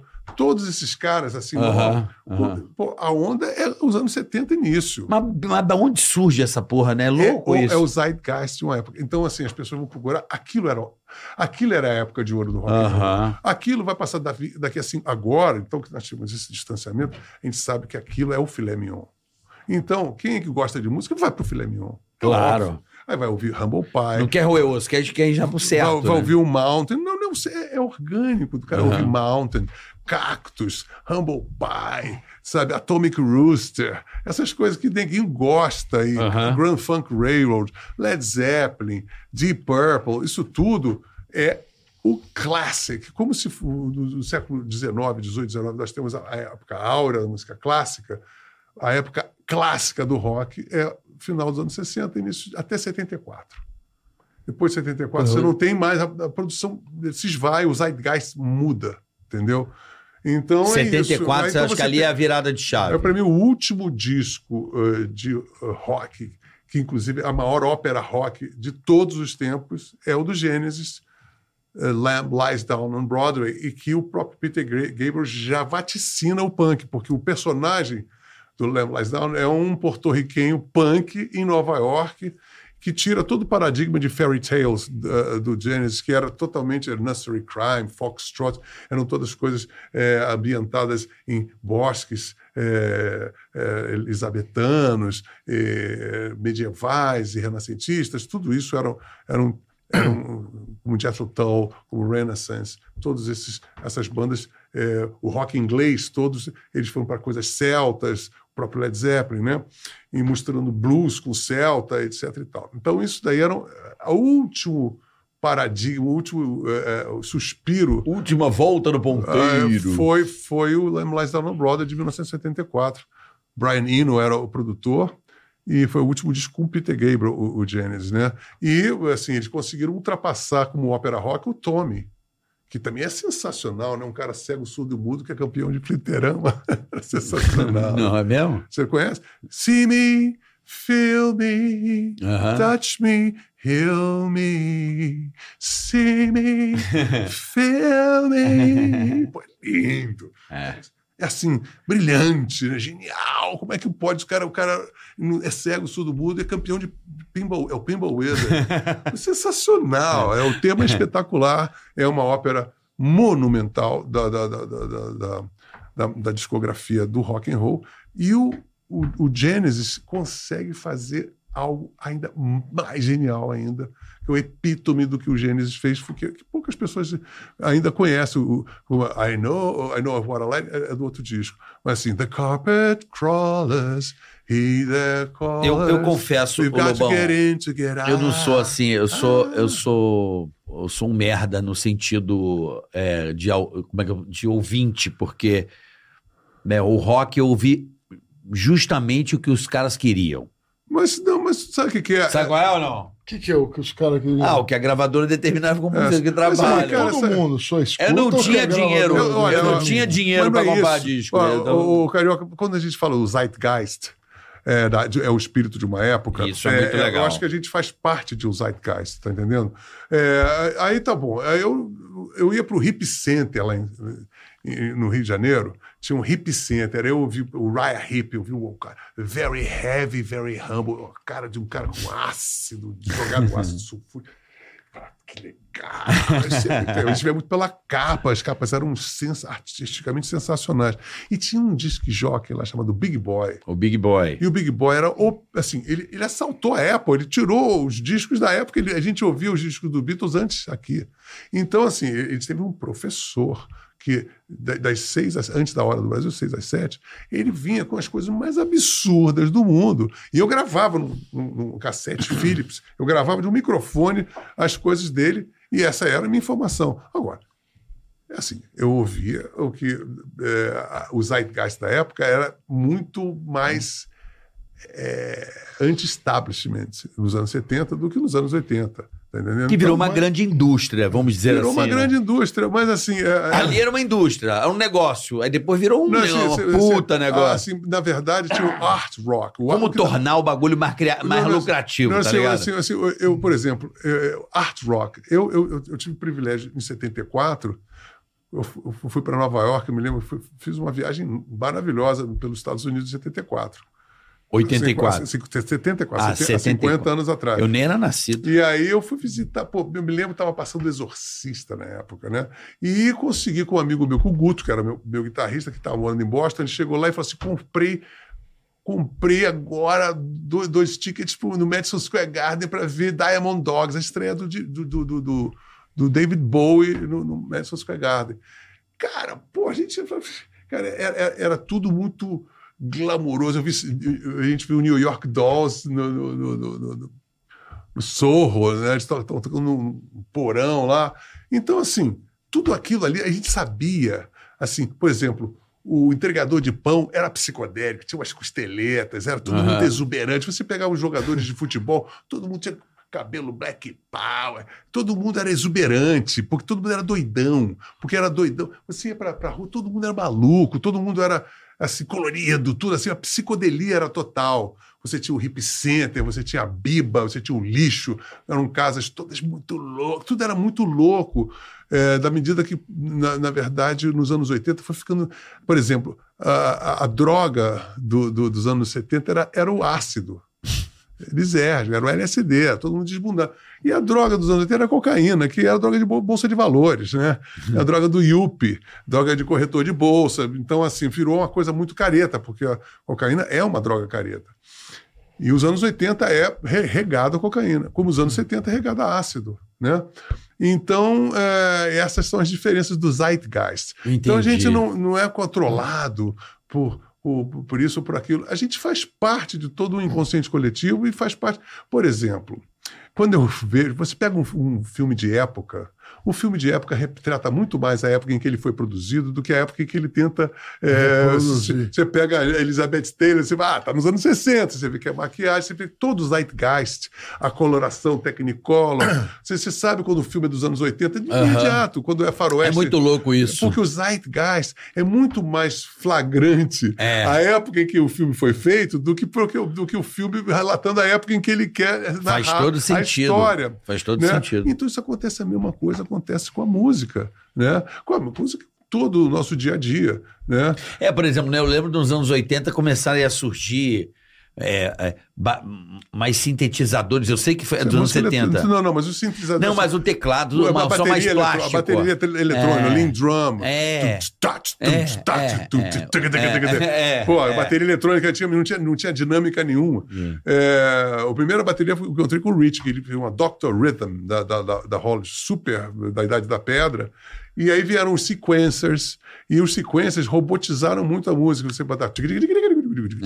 Os arpejos todos já vinham prontos, né? Aham. Sem dinâmica nenhuma. Agora você vai. É, vai ser aquela coisa dura, né? É. E era tudo também era conceitualmente duro, não era só porque era não, é, é, see me, feel me, I am your automatic lover. Você lembra dessas músicas? As músicas eram tudo sou robô, É. as, as- as- as danças, os, os titãs, tudo. É verdade. Divo, divo. É, Né? Divo, I'm, I'm turning. Japanese, I really turning Japanese, I really think so. né? Era, você tinha toda uma coisa, ser robô, ser automatizado, e o Divo mesmo, é, é- é o que eles queriam, é a devolução, a devolução cultural. Com Pure Love, eu me Como, lembro disso aí. como o próprio Renato fala na, na geração, vamos cuspir tudo de novo o que vocês nos deram. Então, assim, o que era o punk, o que era, o que era a New Wave, era uma devolução cultural, como se fosse um escarro na, na sociedade, como um vômito em cima. Então, tinha assim, ímpeto de, de- de fúria e rebeldia, né? E aí vem toda essa coisa que eu falava com o nosso querido Cazuza, que fala assim, nós somos os dois doces de pessoas, somos criaturas, somos aqueles caras branquinhos, classe média, eh, limados pela Das mamãe. E agora, no entanto, reverti, pra poder, isso foi muito valoroso da nossa parte, porque o que nós de- deduzimos da nossa própria vida, tanto ele quanto eu, que de repente um branquinho da classe média, a- a existência, a tragédia da vida, elas independem eh, de condições eh, eh, assim, você não, ah, o cara é muito pobre, ele é mais miserável que você, ou não, às vezes você vive tragédias incrivelmente cruéis e, e que se você sobrevive você vira uma pessoa mais rica né? Mas eu acho que o que aconteceu conosco. E para a gente poder sobreviver, principalmente eu e o Cazuza, acredito que o Renato Russo também fosse a mesma coisa, também que era um menino muito bem, bem formado, etc. E tal, mas a gente vestiu uma carapaça.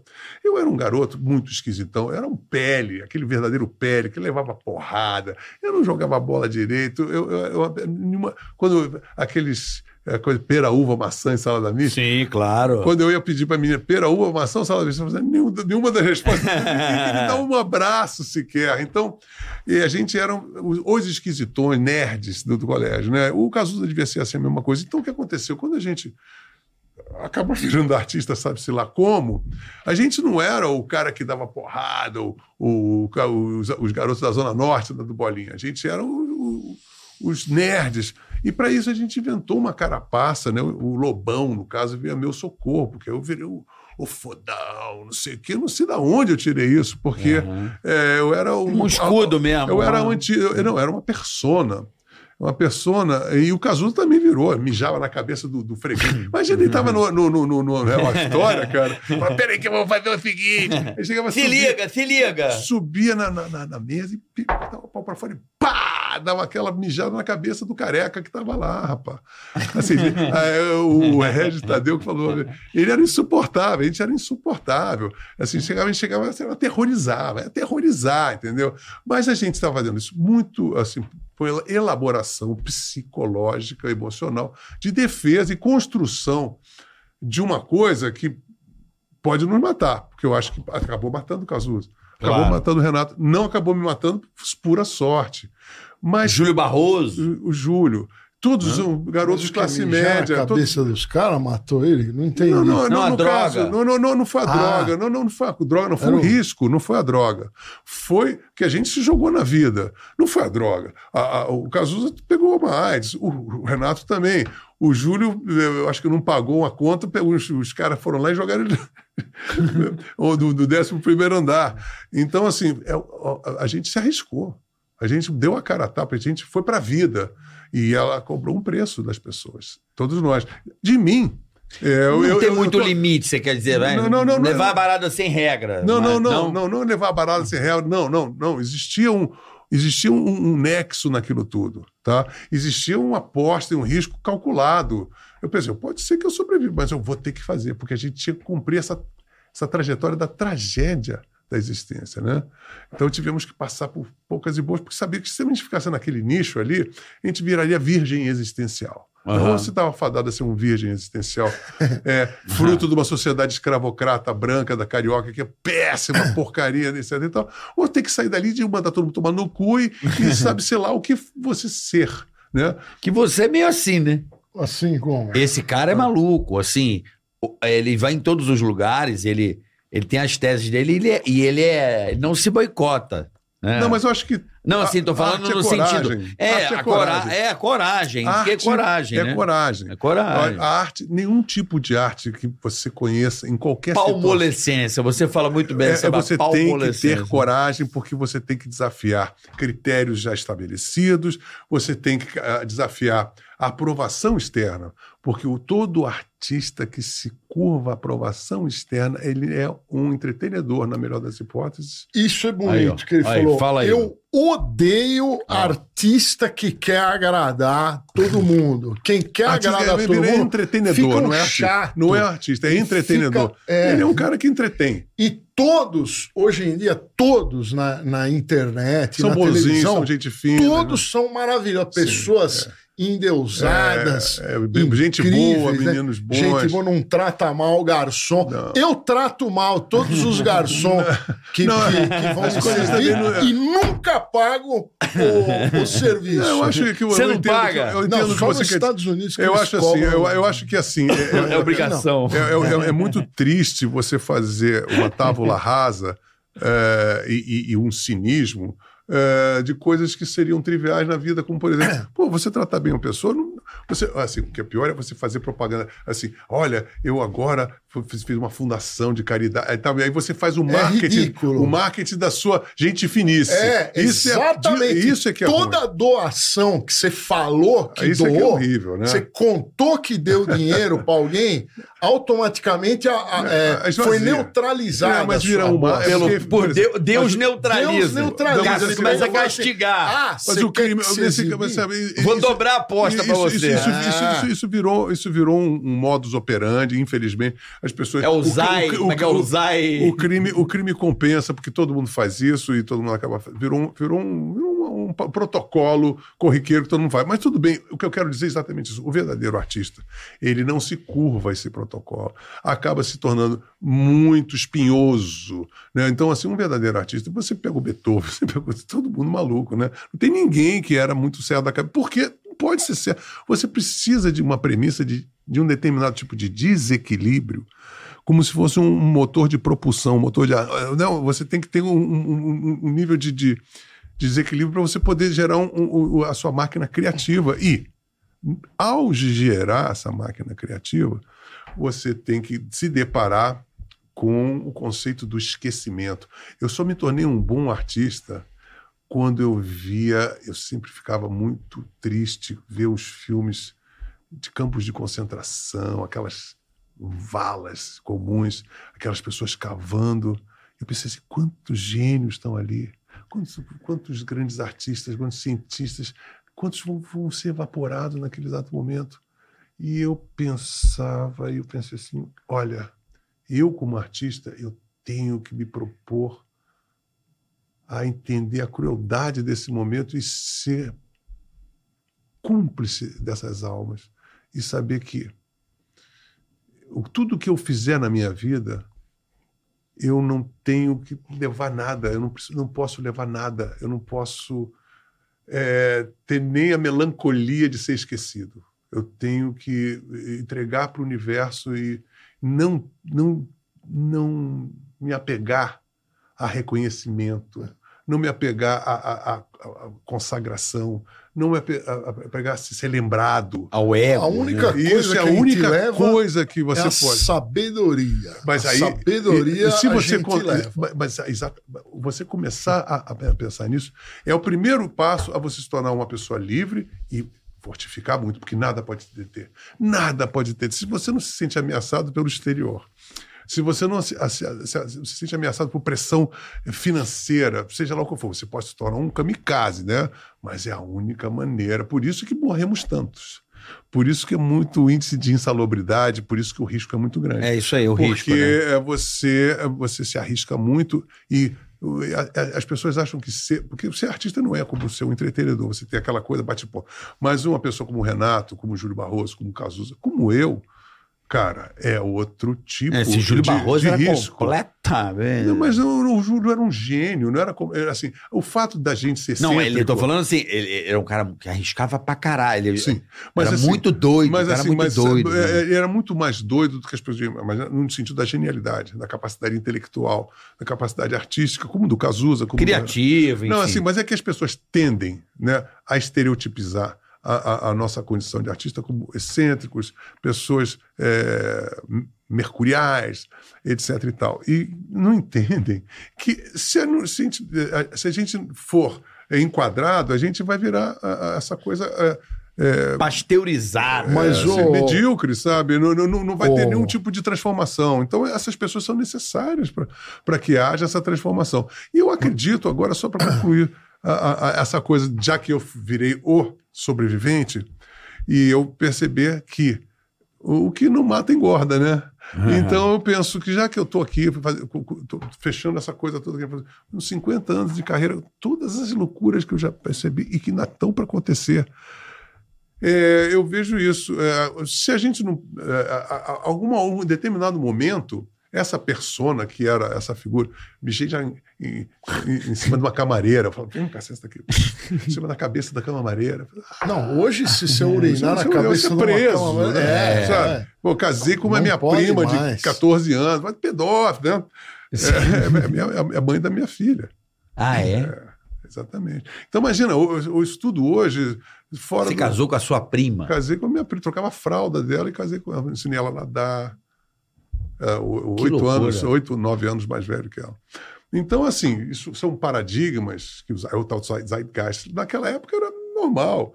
Né? Como fizeram uma, uma campanha do, contra o Caetano que eu achei ridículo, dizendo que era pedófilo. Da Paula Lavigne. Aquilo era normal naquela época. Não- não- sabe, as- as- os Pô, eu, códigos te- eram eu diferentes. tinha amiga lá é, que casou com 13 anos. É, eu me não- recordo não- disso. Não, não, era- e outra As coisa, meninas com 13 anos já eram praticamente mentalmente era uma, Não, uma- não era mentalmente, era um outro zeitgeist, carioca. É. E tem uma outra coisa, por exemplo, tinha um amigo meu, que, que, que a gente se encontrou muito amigo, é, que ele falou assim, "Ó, meu pr- primeiro, primeiro show que eu, que eu vi você, eu tinha 16 anos, foi em 86, no Rock and Roll, pô, você caiu no palco e desmaiou. Eu falei, ai, que vergonha. Falei, não, mas era legal, antigamente, pô, É. Antigamente, hoje em dia, é inconcebível você cair duro. Hoje em dia, o show business, e eu acho isso legal. Hoje em dia, você dizer que usa droga, não, é absurdo. Sabe, assim, eu, eu deixei de, de, de usar drogas desde 1990. Não, mas hoje se usa muito mais do que naquela época. Mas, é, mas O tem- público tá mais doido que os artistas. Não, não é muito isso. mais. Não, Ah. veja bem. Sim, É, o sim, público mas tá mais doido que os artistas. artistas não, nem usam mais, senão os empresários roubam Não, não, eles. sabe o que é? Não, não, usa hoje em muito dia mais. você- Roubam sem droga. Não, não, não. Hoje em É, dia não é cool. Não, não, sabe, o que é? Hoje em dia, desde os anos 90, não é mais cool.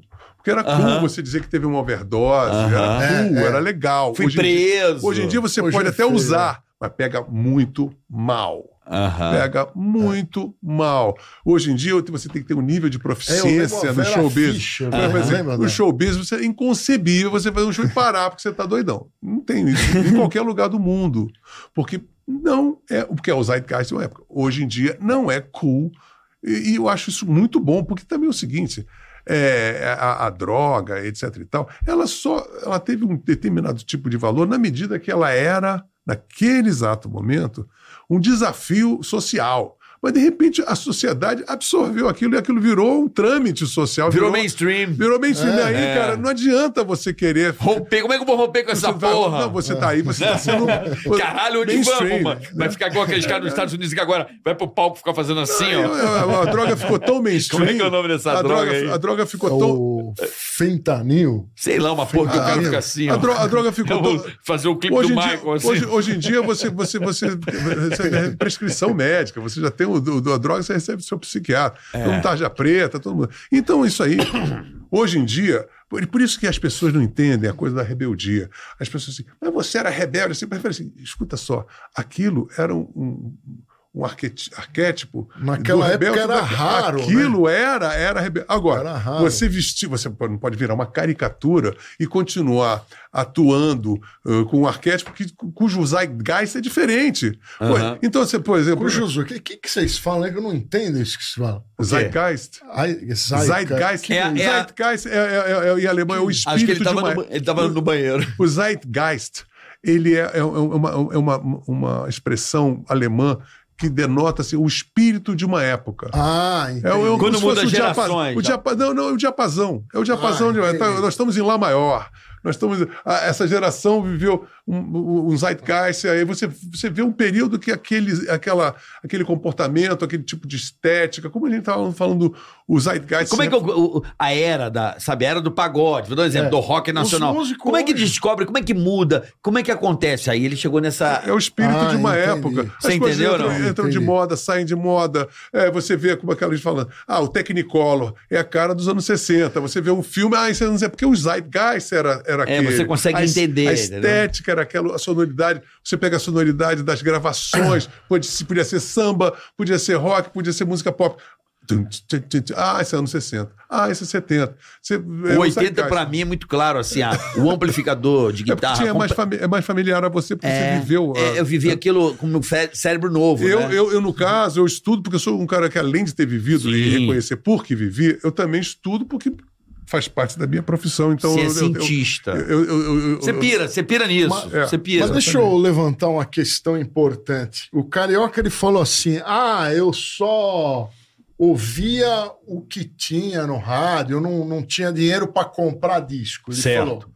Só que quando a gente ia numa loja de disco, a gente não ia comprar de um cara desconhecido. Ah, não. Você compra. Eu comprava só o desconhecido. Não, não, mas o- você vai, você vai comprar. assim, quanto a mais música de desconhecido, um. mais legal era. É, você pirava Não. nisso. Sim. A- As pessoas normais, comuns, elas Por vão isso é que eu comprar sou a um música cara de um filme. Não. Vai comprar Não, eu- eu o artista é. que toca Não, no mas eu, rádio. por exemplo, eu, eu, eu, eu como artista, eu como pessoa, eu entendo o que você está falando. É, é o mainstream, né? Mas isso, Então. é, é- isso todo mundo é assim. Mas assim, por exemplo, eu faço questão. É doido. por exemplo, assim, eu, eu, eu, era, eu gostava muito de futebol. Quando eu percebi que aquilo era mainstream, eu deixei de. Não torço pro futebol. Não sei nem quem é Não, a bola. eu- até entendo, Assim, é agora, é quando, uma- quando tem um filme, todo mundo assim, Titanic, eu falo assim, ah, não vou ver. Eu faço questão de não presenciar os grandes. O show do Paul McCartney. Eu falei, eu não vou. Barbie, você foi, Barbie? Mas é óbvio que não. Óbvio que não, claro, Não, mas assim, mas não é, não é questão de ser Barbie. Se fosse qualquer coisa, eu não ia. Lobão de rosa Mas- mas, na Lobão, pré-estreia Mas, do peraí, filme mas, peraí, não, mas peraí, mas não é, não é porque, não é porque, por exemplo, ah, Star Wars eu não fui. Eu também não vejo Star Wars Mas, também, não. Star Trek eu gosto, Star Wars eu não gosto. não mas vejo eu quero dizer o seguinte: eu sempre pautei a minha vida pelo contrário. Por exemplo, eh, eu ia para Modern Sound, eu queria pegar o disco mais esquisito, mais desconhecido, mais impopular. Era esse que eu ia comprar. E assim como eu, tinha uma, uma galera que agia assim, e que são essas pessoas que são diferenciadas na sociedade Mas- porque mas, são Lobão, esquisitos. Claro, De claro, nascença, entendeu? claro, são claro. esquisitos. Natural Mas é- born Eu te- esquisito. né? Você é uma outra onda. É muito arriscado você pegar a obra de um cara desconhecido. Por exemplo, eu recebo toda hora um cara fala assim: vem ouvir minha musiquinha. Ah, não, mas não é isso. demo. Eu não quero ouvir essa Mas não é isso. Também, mas aí Eu tem uma quero. vitrine. Por exemplo, no, ca no caso, no- eu também não, eu concordo com você, mas por exemplo, o, o que me chamava a atenção?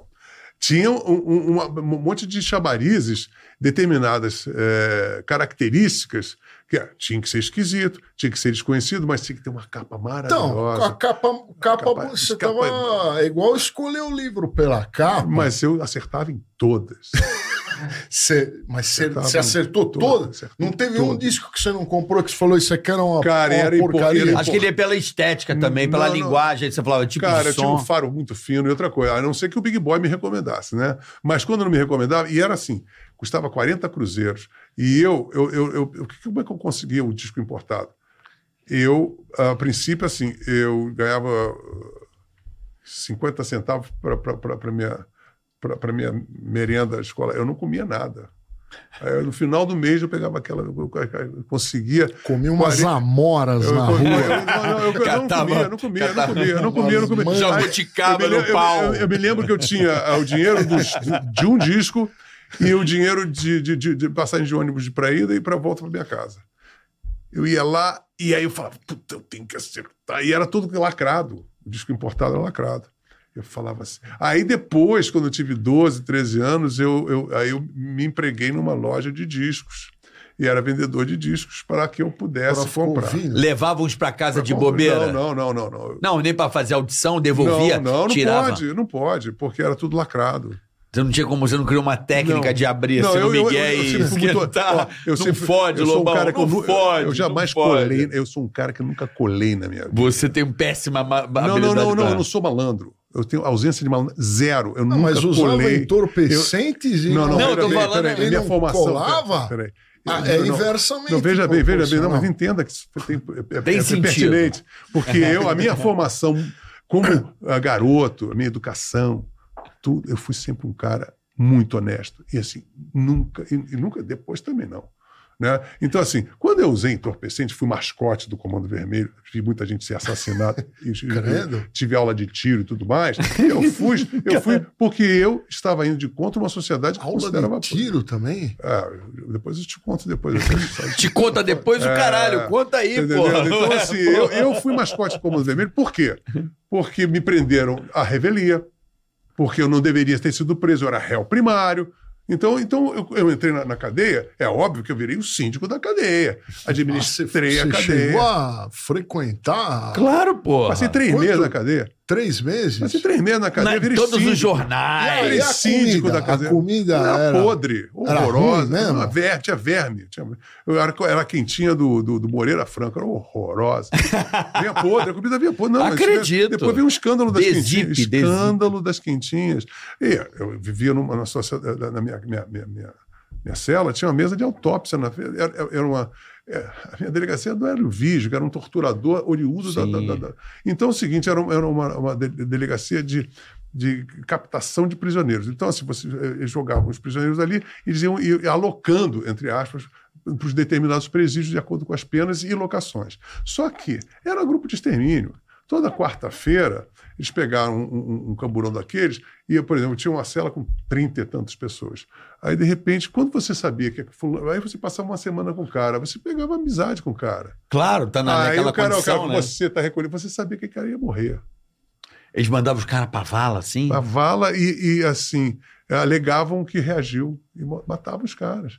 Não chegavam lá. E aí traziam o corpo para autópsia na nossa frente, tá entendendo?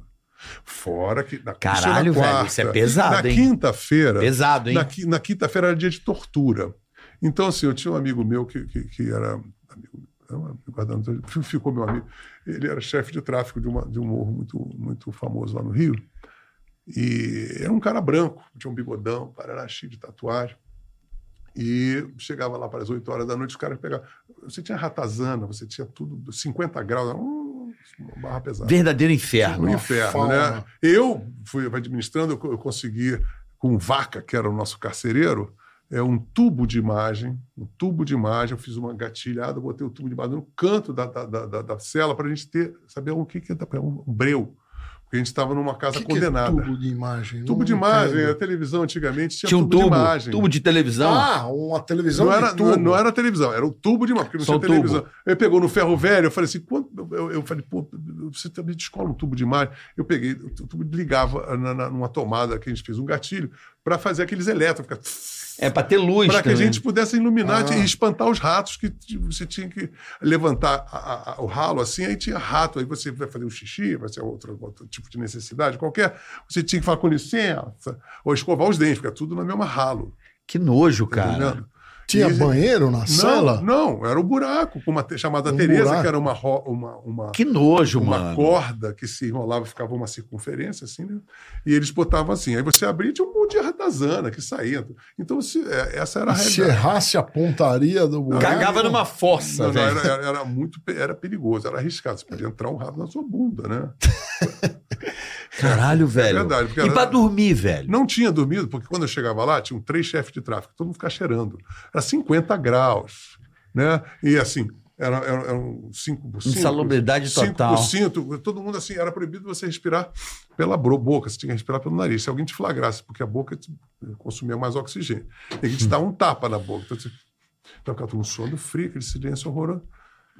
E aí aconteceu que eu vi- Dormia um encostadinho no outro, assim. Não tinha dormida, não, ninguém dormia. Como não dormia? Não é Não possível. Não dava um apagão? Não, não tinha apagão. Como assim, Lobão? Não, mas se a gente não dorme, a gente morre. É. Não Mas assim, é, assim, olha, ninguém cheirava cocaína pra cá. Então você tinha três chefes chefe de tráfico. Eu, eu- a primeira coisa que eu cheguei morrendo de medo, e era muito heterogêneo, porque aí tinha um argentino que era, diziam que era um psicopata que matou 30 mulheres. Aí tinha um farmacêutico que simplesmente não pagou a pensão alimentar, estava com o cu lá encostado na parede, morrendo de medo. Socorro! E as reações eram essas. E Você aí- botou muito no cu dos outros, injeção, filha da puta. Chegou enfim, o seu. então, assim, é, aí eu, eu cheguei assim, griladão, porque o, cara falou assim: ó, tira a camisa, tira. Porque, Caralho. eles morriam velho. de. Assim, ó, por que, que eu, eu vou tirar a camisa? Ah, porque senão você pode se enforcar, as pessoas. O cara pode- de Suicida, assim, o cara, se tiver algum objeto contundente, vai se, vai se enforcar, porque aquilo é um inferno. Então você tirava tudo, ficava de cueca, todo mundo de cueca ali, de short, cueca. Meu irmão. Sentado ali, suor, todo mundo fedor horroroso. E aí chegou um cara muito engraçado, Gilmar Negão, que era um, um chefe de tráfico lá de Manguinhos. Ele olhou para mim assim, com um sorriso sempre plantado na, na, na semblante. Aí, Lobão, senta aí. Aí ele esticou um jornal assim, né, para eu sentar. Senta aqui do meu lado. E eu lá assim. Ele falou assim, rindo, né? Aí, aqui na, na cadeia, tem três tipos de pessoa: tem preto, pobre ou burro. Tu é o quê? Eu falei, eu sou negón. Eu sou negón, não vem que dizer que eu sou É, burro, não. é. né? Aí tu morreu de rir, não sei o que. Eu falei assim, "Cara, gente, pelo seguinte, podem cheirar cocaína, isso aqui é um absurdo, não pode cheirar cocaína. Eu falei. Aí eu falei para o meu advogado, você vai falar, vamos pegar um psiquiatra aí, vai me dar uma, uma mega receita de Rivotril. caixa de Rivotril. assim. O cara conseguiu uma caixa de. de- vai, vai, vai. Aí eu, cara, eu virei síndico da. da- da- da- aí eu falando, ia na hora do, do sol, né? Eu ia despedir cartela, aí galera, todo mundo vai dormir direito. Aí, aí consegui fazer um campeonato de surf de barriga para limpar a cela. Aí eu falei com o Vaca, por favor, compre lá no supermercado Omo. Surf de barriga. Omo.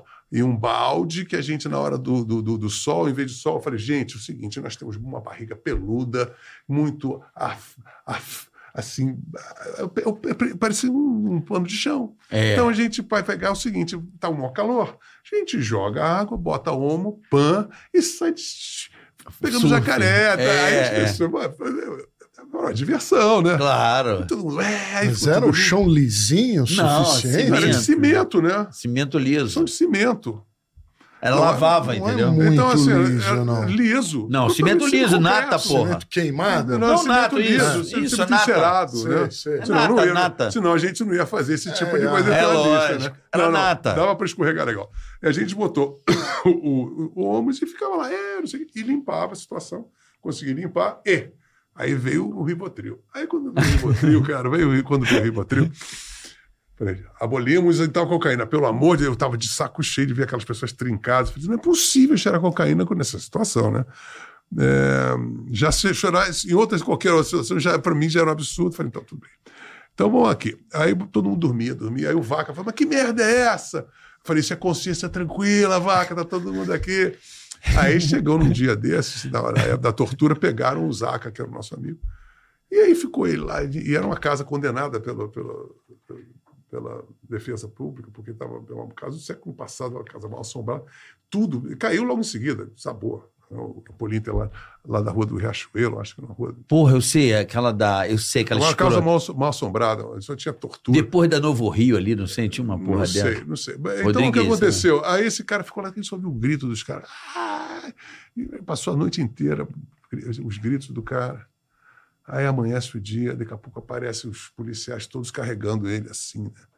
todo fudido. Aí estava com uma fratura exposta numa canela, estava com as unhas dos pés e das mãos todas arrancadas Caralho, velho. com é, uma- cigarro, né? Todo queimado de cigarro, com ponta de cigarro. E ele foi afogado no, no- no barril de água fria, água quente durante a noite toda para ser afogado. E, e aí foi, entre- foi entregue na nossa prisão e disse, abre aí, abre aí. Abriu a cela e jogaram ele, né? Pá! No chão. Aí ele no chão olhando para a gente assim, todo fodido. Aí começou a pagar flexão assim. Ele falou assim, eu não entreguei minha macaca. Pagou 20 flexões, cara, depois todo fudido, com fratura, queimadura, não sei o que. Foi uma cena dantesca, poética, né? No meio daquela tragédia, o cara, porque a tenacidade do cara.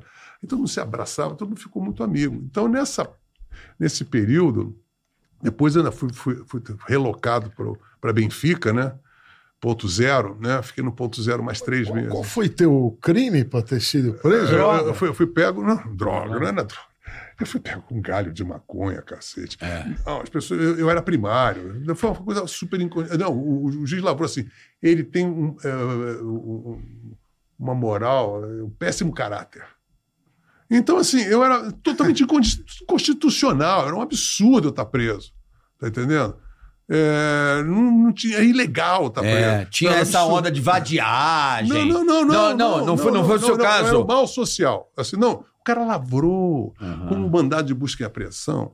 Então é o seguinte, eu fui preso 312, 332 vezes no- na minha vida, de 86 a 92, tá? 330. tudo isso? 332 vezes. Porque eles tinham um mandato de busca e apreensão, mandato de busca e apreensão. Então é o seguinte, eu, eu tinha um, um passe livre para os poder público me prender sem o menor motivo, a qualquer momento, a qualquer lugar. Eu era preso na Lagoa Rodrigo de Freitas, eu era preso no, no, no Macapá, preso em qualquer lugar.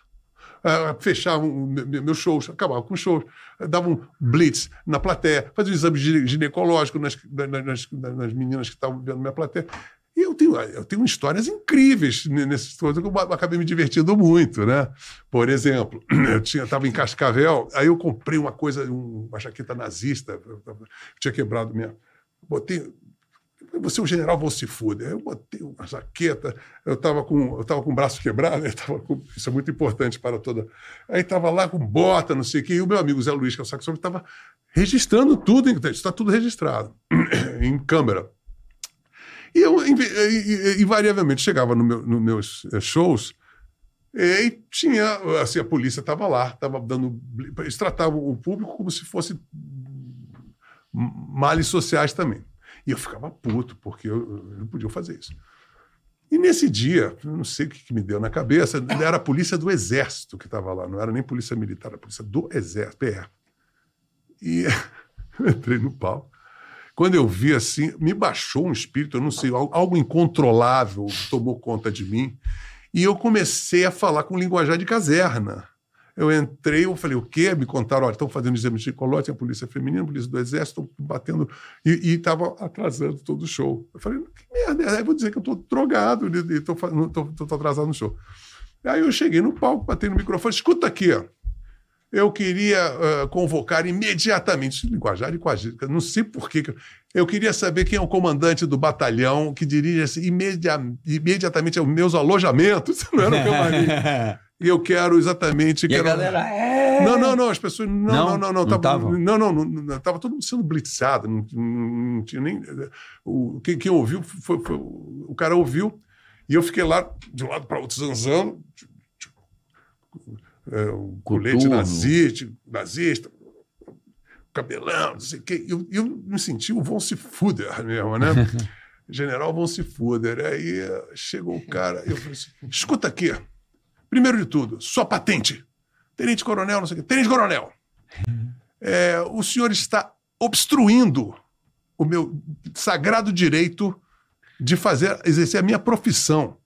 Eu estou aqui, o senhor está obstruindo. E outra coisa, está é, é, é, contribuindo para a- a- a- o, o mal falar da minha personalidade. Vão dizer que eu sou doidão, que eu estou drogado, enquanto o senhor está travancando, obstruindo o meu sagrado direito de, de, de trabalhar. Então, por favor, isso é uma ordem. Evacue o seu, o seu pelotão imediatamente. Entendeu? E eu, como não estava podendo ter continência com a mão direita, falei, está dispensado. Pá! E batia continência com a mão esquerda. E ele, pavlovianamente, me bateu a continência de volta. Pai, eu falei. tu acreditou? Aí o cara. Ele ficou uma fera. Eu falei, bom, uma coisa é certa, eu estou exalando a autoridade, É. né? Então, por favor, evacue a sua tropa imediatamente. Aí ele foi embora. E evacuou. Passei 15 anos sem poder aparecer em Cascavel. Mas assim, é, é, aconteceu Eu te coisa. entendo, eu te entendo. É, é, eu tenho, pô, o Ivo Meirelles, ele foi, foi tocar em Brasília, aí foi considerado show de segurança nacional, aí tinha uma- um batalhão de, de motocicletas, e a gente no ônibus, aí o Ivo Meirelles, uma presença de espírito maravilhosa, tava a mangueira toda comigo, né? Ele abriu a janela, falou, assim, falou pro, pro motociclista que lá na frente, escuta aqui, ô, moto, ô motoqueiro, porque lá no Mangueira é diferente. Vocês ficam atrás, a gente vai atrás. gente- vocês correm atrás da gente. Agora vocês estão abrindo caminho para a gente. Mas era. E aí foi considerado show de de segurança nacional. Eles fechavam eh, os, os, os, os- as lu- acabavam com a luz, sabotavam os shows. A gente era preso nas rodovias, a gente era preso nos aeroportos. E sempre preso, preso, preso. Aí eu tive que fugir do Brasil. Né? Então, eh, assim, eu fui considerado um mal social. Eu, eu ficava num misto de estupefação Quem te ajudou com pra- orgulho, né? a soltar você- tantos dias preso? Quem que você acha que te ajudou a sair da cadeia? Não teve? Você teve algum tipo de ajuda? Não, é possível. Não, eu lembro dos jornais. Não tinha ajuda nenhuma. Eu tinha, eu tinha o meu advogado, que era o que o Não Castor, teve nenhum artista o que te... Castor, que o Castor de Andrade, que Ah. foi que meu herdei do Castor de Andrade, meu advogado, Michel Assef. E ele tentava, mas, cara, era muito difícil. Era, assim, era impressionante. Não tinha, não tinha habe- habeas corpus, não tinha de jeito nenhum. Passei três meses. Não, os artistas foram você teve um abraço na gostava lagoa. de ser preso Mas para aparecer na. Tá maluco, na cara? mídia? Peraí, né? É uma perda de dignidade. Quem, quem é que vai gostar de ser preso? Não tem assim? como, não velho. sei. Não, Não, para isso é um absurdo. não. Isso, olha, eu, eu mandava tomar no cu quando vi um, um, um, um repórter. Ah, você está fazendo. Mas você, você vai tomar no cu. Então, como que você vai achar. Eu tô cagando no rato desse? lá, porra. Não, não, não bastava. Não, eu, não, não, é- é isso não. é bizarro. Não, não, nem é isso. É perda da sua dignidade imediata. Você é preso, você é um sub-cidadão, um sub-ser humano. Então, uma pessoa cogitar essa possibilidade é, é de uma abs- absurdidade inconcebível. Fala assim: olha, cara, você não sabe o que está acontecendo. Eu estou sendo um preso político aqui, muito mais do que qualquer coisa. Estão me, tão me caricaturando, estou acabando com a minha reputação. Por que, que eu sou um mal social? O que, que eu estou fazendo para ser um mal social? Num país de ladrões, num país de, de Hipócrita, de né? corrupto, de um monte de bunda mole. Um cara aqui que trabalha, por isso, aquele cara que nunca colou, esse que sou eu. Agora, eu, quando estava me drogando, porque eu, eu falava assim, eu estou me drogando porque eu, eu, eu- vocês têm que le- legalizar isso porque eu não estou fazendo mal a ninguém. Eu não estou fazendo mal a ninguém. E outra coisa, era naquela época um código de desafio à sociedade. Não era porque você que. Eu, eu poderia ter me tornado um marginal, eu poderia ter me tornado um chefe do tráfico do Comando Vermelho, não tô, porque eu não tenho essa índole. Né? Eu ainda falava, eu ainda estava no que eu podia, falava assim: olha, cara, me põe fora dessa, vocês vão executar os caras, mas eu não vou. estar-" Mas eu pre- presenciei muita gente sendo executada. Vida bandida tem a ver com essa época? Não, não, todo mundo acha que eu fiz. Eu não, a- eu- fiz. Galera da 11, o Não, não, caralho. não, não, peraí, peraí. Peraí, tem, peraí. O, o poema Vida Bandida, o Bernardo Vilhano fez em 1974. Entendi. A gente gravou Vida Bandida, eh, o disco Vida Bandida foi gravado na época em que eu fui preso. Ah, Então eu gravei 90% do disco. Gravei bateria, não sei o quê. Tem uma música que tem bateria eletrônica porque eu estava preso. E o disco foi finalizado sem a minha presença. imagina a gravadora querendo botar isso no mercado. Não, a gravadora não queria botar no mercado, não. Ela estava especulando. Porque se eu fosse condenado, eles queriam, eles queriam cortar meu contrato e iam cancelar o disco. Entendi. Tá entendendo? Era uma Então- outra época. Hoje em dia, não. Hoje em dia, Não, não, não era uma outra época. de escândalo não. ajuda, não, se- vai. Não, não, não. Engaja. Não, não, não, você não está entendendo. Não, o escândalo ajuda na medida em que eu me sa- saísse vitorioso. Ou fosse, ou, ou fosse ut- utilitário para a gravadora e estivesse solto para divulgar. para divulgar o disco. Caso isso, ele me esquecer, me apodrecer na cadeia. É. Não teve uma pessoa da minha gravadora que foi me ver na cadeia. Nenhuma. A única pessoa que foi me ver na cadeia da, da- foi o André Midani, que foi lá me dar um disco de Jeff, foi muito delicado, inclusive, fico grato até o, até, até o dia de hoje, porque. Porra, o chefe foi te ver. Não, não, eu não era contratado da Warner. Ah, de outra Ele gravadora. foi de outra gravadora. Ah, mas ele era um cara, um não, super- Não, não, não, não, não. Foi de fora pessoal dele. Aham. Sabe? Ele achou que era um, um gesto humanitário me visitar. Mas não tinha nada a ver com vínculo, nenhum vínculo de condenação. Foi porque ele foi muito querido mesmo. Eu não conhecia ele. Né? Agora, ninguém da minha gravadora fez isso. Inclusive, estavam especulando. Então, assim, dizer, pô, saber o, o perrengue que eu passei. e assim, eu, é o seguinte: eu passei sendo preso durante toda a minha juventude. De 86 até 1992, eu fui preso, preso, preso. Então, assim, Chegou uma hora, quando eu, eu tive que fugir, fui para os Estados Unidos, passei oito meses lá. Aí, quando eu voltei, fui no sex, sex shops, comprei uma, uma algema. Eu falei, vou ser preso. Quando eu cheguei no Brasil, eles me prenderam, na hora que eu saí do avião. Eu falei, peraí, que eu sou limpinho. Eu já botei as minhas algemas, já fui de algema, com as minhas próprias algemas. É, E- eu usei. qual? Eu usei. Eles ficaram com a chave, não? Não, eu dei a chave para eles, mas falei assim: Ah. eu, eu sou um cara muito requintado, né? eu já vim com a gema na minha malinha James Bond. Então, assim, eu fui para. Aí dei autógrafo para escriturar, sentei no colo da escriturar, porque também eh, eles não, entendi, eles não conseguiam me li- lidar comigo. Né? E eu, isso foi, uma- foi, foi, foi o que eu aprendi. Dessa, E você não arregava, né? não, não, eu- Não recuava. não, eu não estava nem aí, cara. Sabe? Por eles não entendiam. Aí eu virei o xerife da cadeia. Eu virei o líder, eu virei o síndico da, da, da. Ainda o detetive Lobinho queria fazer uma dupla sertaneja comigo. eu, eu- eu convivi com o Mão Branca, que era o chefe do, do, do Esquadrão da Morte. Que, que ano sinuca. que você foi preso? Não, ele Eu falou entre ano 86. 86 e 92. 86, Fui sendo preso, Ah. né? A minha última prisão, eu já estava namorando minha mulher, a Regina, e eu tinha uma, uma tenerê, né? E a gente, é, a gente, todo domingo, ia lá no. Ia para. Isso em 92, já tinha um show no, nesse domingo, num domingo lá. Fui lá no Recreio dos Bandeirantes, fazer um show. Dá um rolê. Dá um rolé, né? Eu e a Regina. Aí, de repente, parece uma joaninha, aquelas fusquinhas, né? Aí aparece, parou aí, carteira. Não tinha carteira lá. Olha que eu consegui uma carteira com comando vermelho, carteira do Detran quente, mas esqueci em casa. Aí o cara não tem carteira e não me reconheceu na hora. Falou assim, por favor, siga a Joaninha para A Delegacia. delegacia lá na, na Barra da Tijuca, né? Aí chegamos lá, eu tinha show no Canecão eh, naquele dia. Aí então eu e a, Regina assim, e o cara entra né, pro delegado, e sou um murmúrio lá, não sei o que. Eu falei, Aí eu olhei assim, eu tinha, abri, abri a porta assim, ele falou assim, você sabe quem é esse cara? Esse cara é um mala. Esse cara desmoralizou a polícia toda. Durante os anos nós estamos, nós viramos chacota por causa desse cara. Libera esse cara. Eu falei, venci pelo cansaço. convidei, o, convidei o delegado para ir para o show no domingo. E foi a última vez que eu fui preso. Eu venci pelo cansaço. Entendi. Entendeu?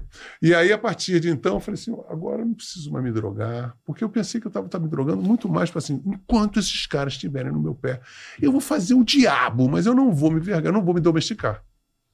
Então, eu fazia por uma questão de moral, né? uma questão moral que eu estava fazendo.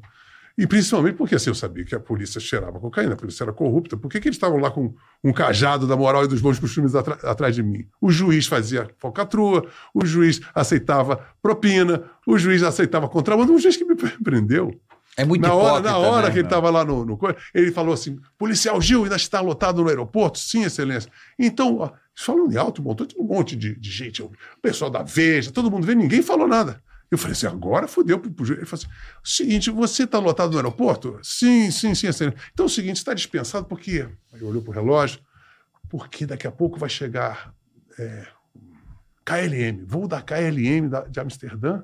A minha sobrinha vem e tá cheia de muamba. Vai lá e alivia a muamba. Eu falei, ah! Falou, o réu está rindo. O, réu está porque eu falei, eu estava dormitando, seu juiz, eu estava dormitando. Eu acho que eu, eu tive umas alucinações agora assim. Eu vi umas coisas muito engraçadas que acabou de sair. Eu, eu vi umas coisas muito engraçadas aqui. Eu vi umas coisas absurdas. Aí ele falou assim, sem transição, o réu não tem má personalidade. O réu tem péssima personalidade para o escritor. Eu falei assim, além de ser um juiz corrupto, é um péssimo psicólogo. Aí eu falei, o, o- o réu está condenado a um ano de prisão sem direito a sursis. Aí foi aquela coisa, né? Aí eu fui andando, já, já algemado, e cagando balde também. Eu falei assim, ah, tá. Aí fomos para o estacionamento dos camburões. Falei assim, mas estão em péssimo estado. Eles estão todos em péssimo estado. Aí o cara, uma tabelinha assim: olha, 50 cruzeiro aqui para ir no copiloto, 25, é, é, 75 no copiloto sem algema, É, com algema 50. É, ali na- atrás da viatura, ainda que não é no galinheiro, você pode pagar uns 30 reais, cruzeiros, era real, né? É, e uma tabela. Eu falei assim: eu, eu acredito na lisura e na moral da Polícia Militar. Por favor, eu quero ir no galinheiro algemado. Agora, vamos e venhamos. Pelo ah, estado da, da, da, da viatura aí, eu acho que nós não vamos chegar a lugar nenhum. Nós somos uma bicicleta ergométrica, né? Nós vamos chegar a lugar nenhum. Entra aí, não sei o quê, pum. Aquela geringonça, foi, para fora, não sei o quê, no viaduto da Ilha Governador, puf, parou. Os caras, eu fiquei lá, parado no camburano, aí o cara abre, pô, tu tem uma boca. Eu falei assim, não, é dedução, amigo. Pô, isso é falta de manutenção, falta de veto, vocês ficam aí é, com essa incompetência, não sei. Agora vão ter que contar com a minha simpatia, tenho certeza disso, né? Querem que eu vá pegar um táxi, né? É, se você fizesse o favor, eu falei, eu chamei um táxi, eu num Fusquinha, um Fusquinha que não tinha aquela. A gente chama de táxi, não tinha, o copiloto não tinha assento, né? Não tinha É, assento. sei, Eu fui sei. lá, sentado. Puta ali, que pariu. Algemado. E eu- o banco da frente, você tô ligado. É. Tirava o táxi, eu lembro, eu lembro, eu lembro. Eu Porque assim. não tinha porta de trás do Fusca, isso, tinha que isso, abrir. isso, isso. E os policiais sentados nos bancos e eu do lado do copiloto. Não, no copiloto. Aí chegamos na dele- delegacia do, da, ilha governador, cara, era do lado do grupo escolar. Aí o que aconteceu, cara? Foi muito engraçado. Eu saí. Aí assim, o grupo escolar estava me esperando. Aí! Aí lá vai! Aí lá! Todos esses garotos de nove anos. Eu falei assim, péssima, péssima. É, mal, mal social estava ali. Todo aí lá vai! Aí, rock and roll! Aí, ó! Aí, ó! Eu falei, "Ih, caralho. Aí, Tá piorando a minha tava, assim, situação. uma multidão, assim, aí chegou um ponto, eu falei assim, não, não dá, não dá para alocar esse, esse preso aqui, eu fui para Polinter, lá da, da, da, da cidade. Já fui recebido pelo detetive Lobinho, "Lo- Lobão, sou o Lobinho, vamos fazer... E aí fui, vendo todas as entranhas, né? O cara era um, o delegado era um torturador da, da, da época da, da ditadura, o Hélio Vijo. E eu, eu, assim, eu, eu comecei, mesmo que involuntariamente, a ridicularizar esse sistema.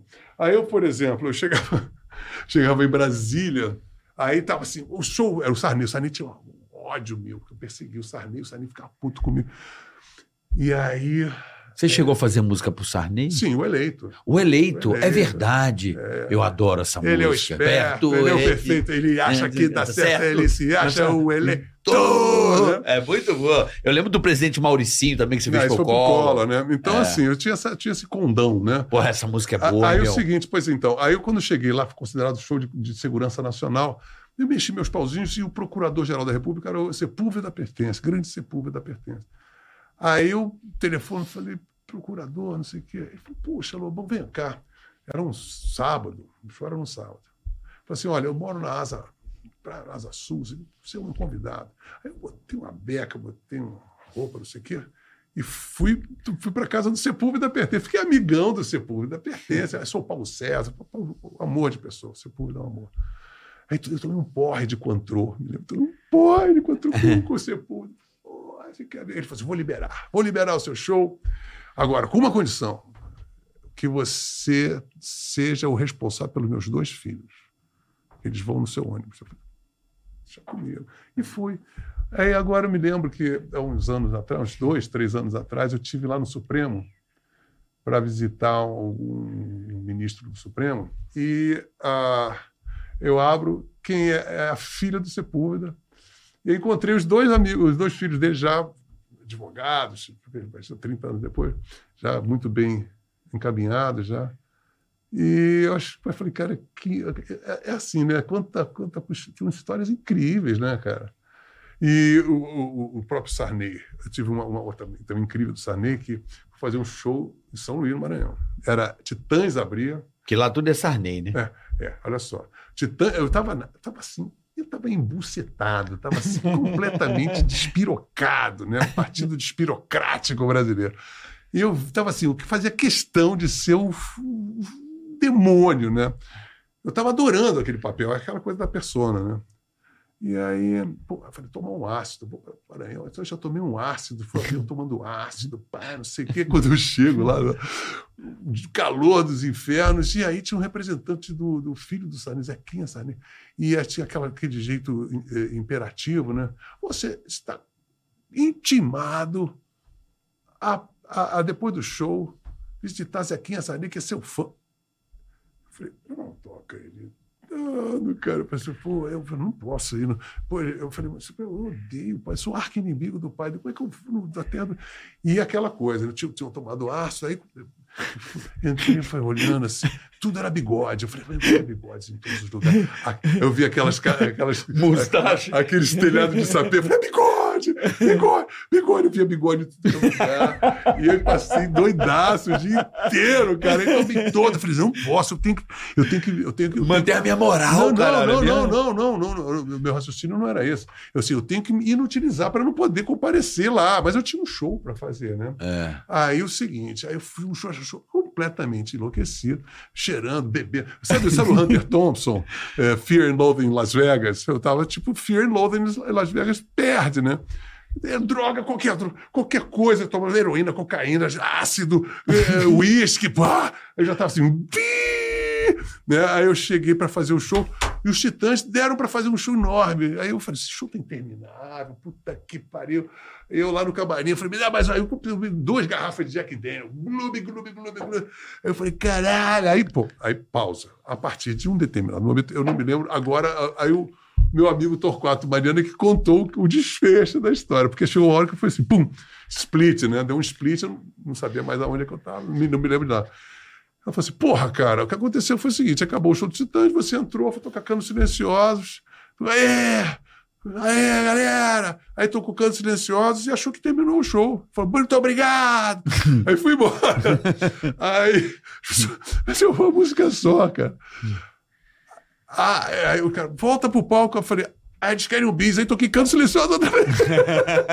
toquei tchau e fui embora outra vez. Show. Caralho. Ainda tive sorte, porque os Titãs tinham tocado três horas e meia, então também o público estava cansado, não aconteceu assim um, uma- um levante, de- me, me lincharam. nem Porra, imagina, cara. Mas eu consegui um salvo-conduto para não comparecer à reunião do Zequinha Sarney É, através lá, desse, lá tudo é. especi... lá é tudo é Sarney. uni- Você vai É. na uma farmácia, tem é, Inesita- genérico José Ribamar. É. É, Ribamar, José Ribamar. Ferreira de Araújo Costa. Aí você tem o convento Sarney. É. Você tem. é, Josilene Sarney. Tudo é, é impressionante. Paulito Agora, você Ribamar. imagina você tomando ácido, eu via bigodes em todos os lugares. bigodes Será que vai mudar agora? Vai ser... E. Será que tudo lá vai virar Dino? Eu acho o seguinte, mas o, o Brasil é um imenso coronelato. Né? Ah, é o coronelato. O Se você conhece o Brasil, você viaja o Brasil todo. Ali, o Sarney, ele é o epítome da coronelice é, odoríquica paraguaçúquica. Uhum. É né? verdade. Né? Militante, né?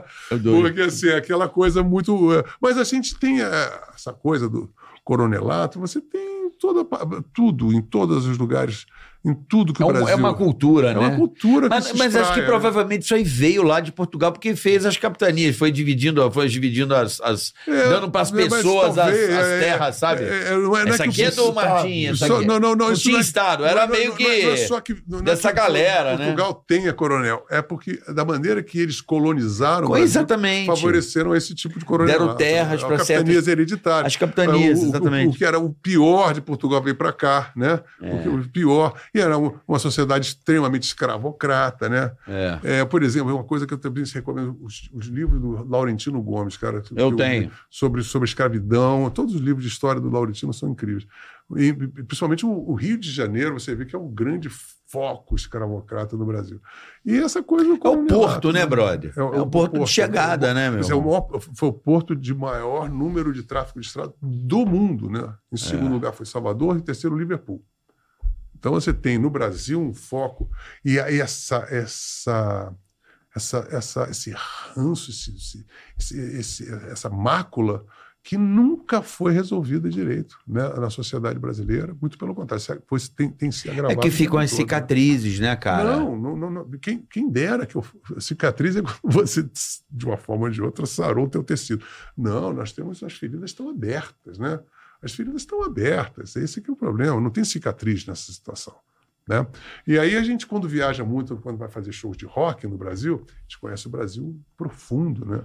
Conheço garimpo, eu conheço puteiro, eu conheço os lugares, eu já toquei em puteiro para ficar. Pra... Eu era o rei de ficar no. Eu ti- tinha uma. Tinha uma é, Munique, não. é, Bavária, tinha um, tinha um puteiro em Goiânia, por exemplo, tinha umas coisas assim, né? Eu ficava assim, eu fiquei namorando, isso quando eu era muito criança, né? Aí eu ficava, eu fiquei embezecido porque o puteiro tinha, um, tinha, tinha uma, estrutura de, de, de som melhor do que o nosso show. Eu falei, tem bateria Ludwig. Eu falei assim, ah, eu quero tocar nesse puteiro. Aí fiquei lá. Aí fiquei namorando uma puta, passei no meio lá, e para tocar. Falei, é, mas acontecia tudo. Acredito. Tipo assim, toda. Ficava, ficava nos lugares, né? Então, eu me lembro eu também, quando fui preso pela primeira vez, cara, eu estava em Camboriú, Camboriú. Aí fiquei lá, estava tocando também uns puteiros na praia, ficava tocando, então, cara, ficava disponível, parecia um Jimmy Cliff de Camboriú, tá entendendo? Aí veio uma, uma, uma companhia de teatro do Ó Calcutá, com um monte de mulher nua, né? Você lembra? Eu lembro, ó, Aí eu falei, ah, eu vou ficar aqui, eu vou ficar aqui. Vou entrar nessa Vou peça. entrar nessa peça, né? Eu fiquei lá mais uma semana, não sei o quê. Aí um amigo meu eh, que chegou lá com um pacotinho de cocaína, cinco- eu ia embora, me deu 5 gramas, eu fui encheirando com o pacotinho. Eu fico imaginando, eu estava 15 dias né, sem dormir, quando cheguei no galeão, tá assim, parecia um pato Donald, né? E aí, o cara olhou e disse: esse cara deve estar meio azul. Aí pegou, tinha 9 decigramas de cocaína com um galho de maconha. Foi aí foi a minha, minha estreia. Não, na verdade, não foi minha estreia, não, porque eu levei umas porradas. Né? Quando ainda não tinha nem o. o, o a- fui para uma escola de samba, Nove decigramas? 9 Os decigramas. traficantes entendem essas. Não, não, não. Não, Não, fala- o restinho dele. eles entendem porque tem Mas balanço, é um- mas, mas, inclusive cientificamente eles têm um arsenal. Imagina, é tudo high-tech. Agora, mas os 9 decigramas foram pesados pela polícia, evidentemente. Né? Que foi apreendido com ele. Para- Um decigrama é 10 É, gramas nove- ou é um nove decigramas 9 é- é- é décimos papel- de um grama? 9 decigramas é um papel belado, com algum rast- é, é, é insignificante, vamos dizer assim. É absolutamente insignificante. Um galho de maconha tão insignificante quanto. Ou, por exemplo, vários companheiros meus foram presos, é, de- de- de- o Arnaldo Antunes, várias pessoas foram presas com heroína ou com não quantidades tinha muito ninguém maiores. que não usava droga? Todo mundo dos Até anos padeiros, 80 até, sim, até- usava droga. Não tinha uma alma mais O pura? Zeitgeist. É, o Zeitgeist da época era todo mundo, inclusive, você conhece aquela música do Gil? Reals. Sim. Reals era gíria de cocaína. Quanto mais purpurina, Manda melhor. brilho, porra. A brilho- tu- Tudo era assim, tudo Sabe, era. Purpurina. Manda é- brilho, né? Não, o brilho tudo- era, pó. Era, era tudo, era tudo codinome. É. Mas assim, é que as pessoas. assim, ah, ninguém naquela época, você não, não, não se sentia marginalizado, todo mundo sentia esse direito. Que era uma liberação sexual antes, pré-AIDS, entendeu? Então, nós estávamos depois do hipismo, é, a sociedade se industrializou e nós tínhamos várias benesses eletrônicas já, etc., pré-computador. Então, assim, as pessoas achavam que estavam no direito, era uma conquista, teve a conquista sexual. Eu entendo, eu entendo. Entendeu? Então as pessoas É o achavam- Zeit. Agora você botou. Eu nunca mais vou me As esquecer pessoas disso. achavam que estavam no direito de conquistar aquele eu- espaço. o Eu Eu entendo. estranho. É legal pra caralho essa. essa eu nunca Porque tinha. ninguém fala assim, "Nin- ninguém vai fazer isso comigo, não, porque eu não, eu não mato ninguém, É. eu não roubo ninguém, eu posso me divertir do jeito que eu quiser, não estou É. causando mal, eu não posso causar mal nenhum a não ser mim mesmo, dizia o Cazuza. Então era baseado nisso, O que entendeu? eu acho interessante é que eu nunca vi, nunca vi alguém pegar um, um saquinho de Dona Benta e dar uma cafungada. Eu acho ra- raro. Mas, mas isso aí, cara, é uma questão de Nunca- campo vibracional e sintonia. Não Como é? é que o cara identifica quem. Cara, quem sabe o que é? Primeiro de tudo, hoje em dia, por exemplo, desde os anos 91, que eu não cheiro mais, eu também não conheço ninguém que cheira. Eu também. 91? É, Pô, faz tempo, hein? é, eu nunca mais. me 32 droguei anos. nada. Nunca mais droguei. Eu sou Mas assim, não agora. dizem que se der três cheiradas, não larga mais? Olha, Não, tem gente é- que é assim. sabe? Tem um clique, tem um clique Tem- da tem- droga. Não, não, não é isso, não é isso. Não, não, são predisposições eh, fisiológicas, né? Isso é uma coisa que foi cientificamente provada. Eu, por sorte, nunca me. Nunca. Na hora que eu falei, parei, não preciso de tratamento, nada, parei. Como agora, eu, no início desse ano, falei, vou parar de comer carne. Parei. Não, não sinto saudade nenhuma. Eu, eu tenho essa, essa, essa vantagem, eu tenho uma determinação muito grande. Então, quando eu parei, porque eu, assim, eu, eu, eu, eu, eu- eu falei, tudo que eu tinha para experimentar, Qualquer carne você parou? parei com tudo. Até de peixe? Peixe. Que eu lembro que eu te vi num Não, Não, não, restaurante. parei, parei. Eu passei, em março eu parei.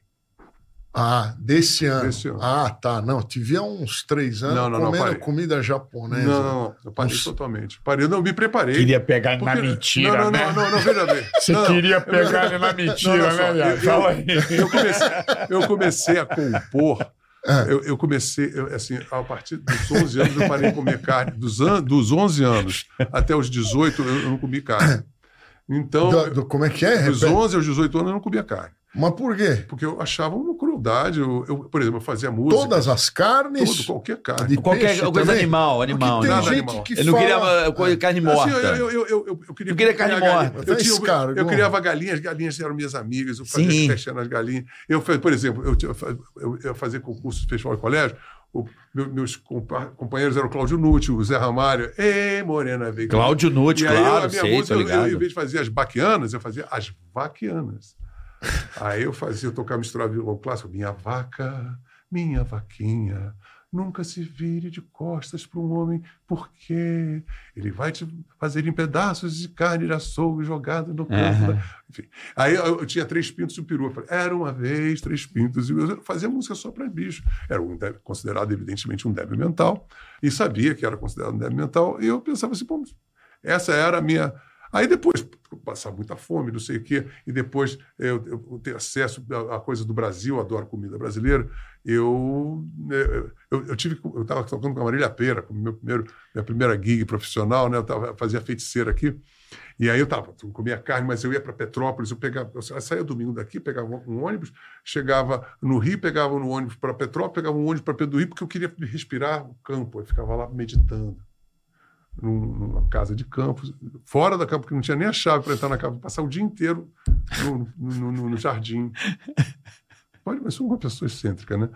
Aí, aí eu passava sem comer, eu estava pesando 57 quilos. Você tem- As minhas, as minhas fotos da época, eu parecia um, parecia um, um esqueleto, né? pele e osso. E aí eu, mas aí eu voltava, porque antigamente eu eu voltava de ponte aérea, né? E a ponte aérea servia croquete. Aí um dia que, pô, falei, putz, um croquete, ai meu Deus do céu, eu peguei o croquete, passei mal, passei a semana inteira me, me- me evaporando no banheiro, né?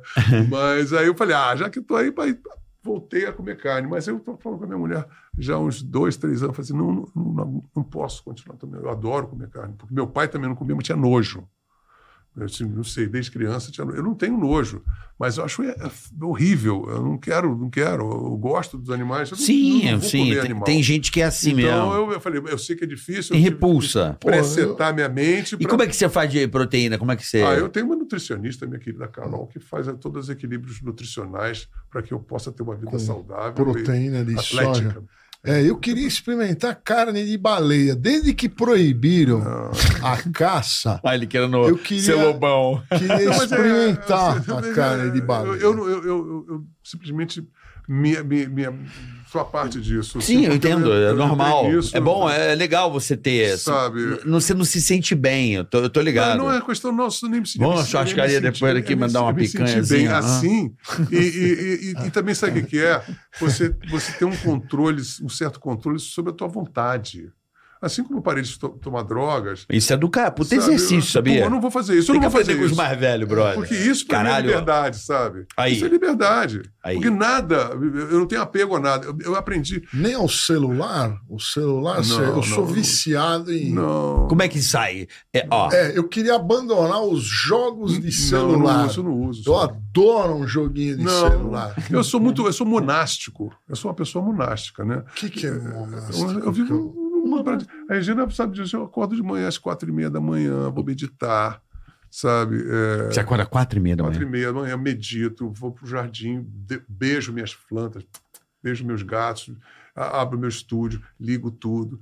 É, é, faço todo um ritual que é De um assim, monastério. é assim, eu Ah, de- leio, eu leio, Entendi. agora é a hora de eu ler, a hora de eu meditar, agora é a hora de eu estudar. Você de- tem rotina, Eu então. sou o homem rotineiro, entendeu? Caralho, você tem E essa isso rotina. veio da minha infância. Por isso que eu, quando falei que a minha essência hoje em dia, ela se comungou com a minha persona, porque eu não precisei também afogar o Lobão, que- porque eu acho que o Lobão é uma figura muito pitoresca e sou muito grato.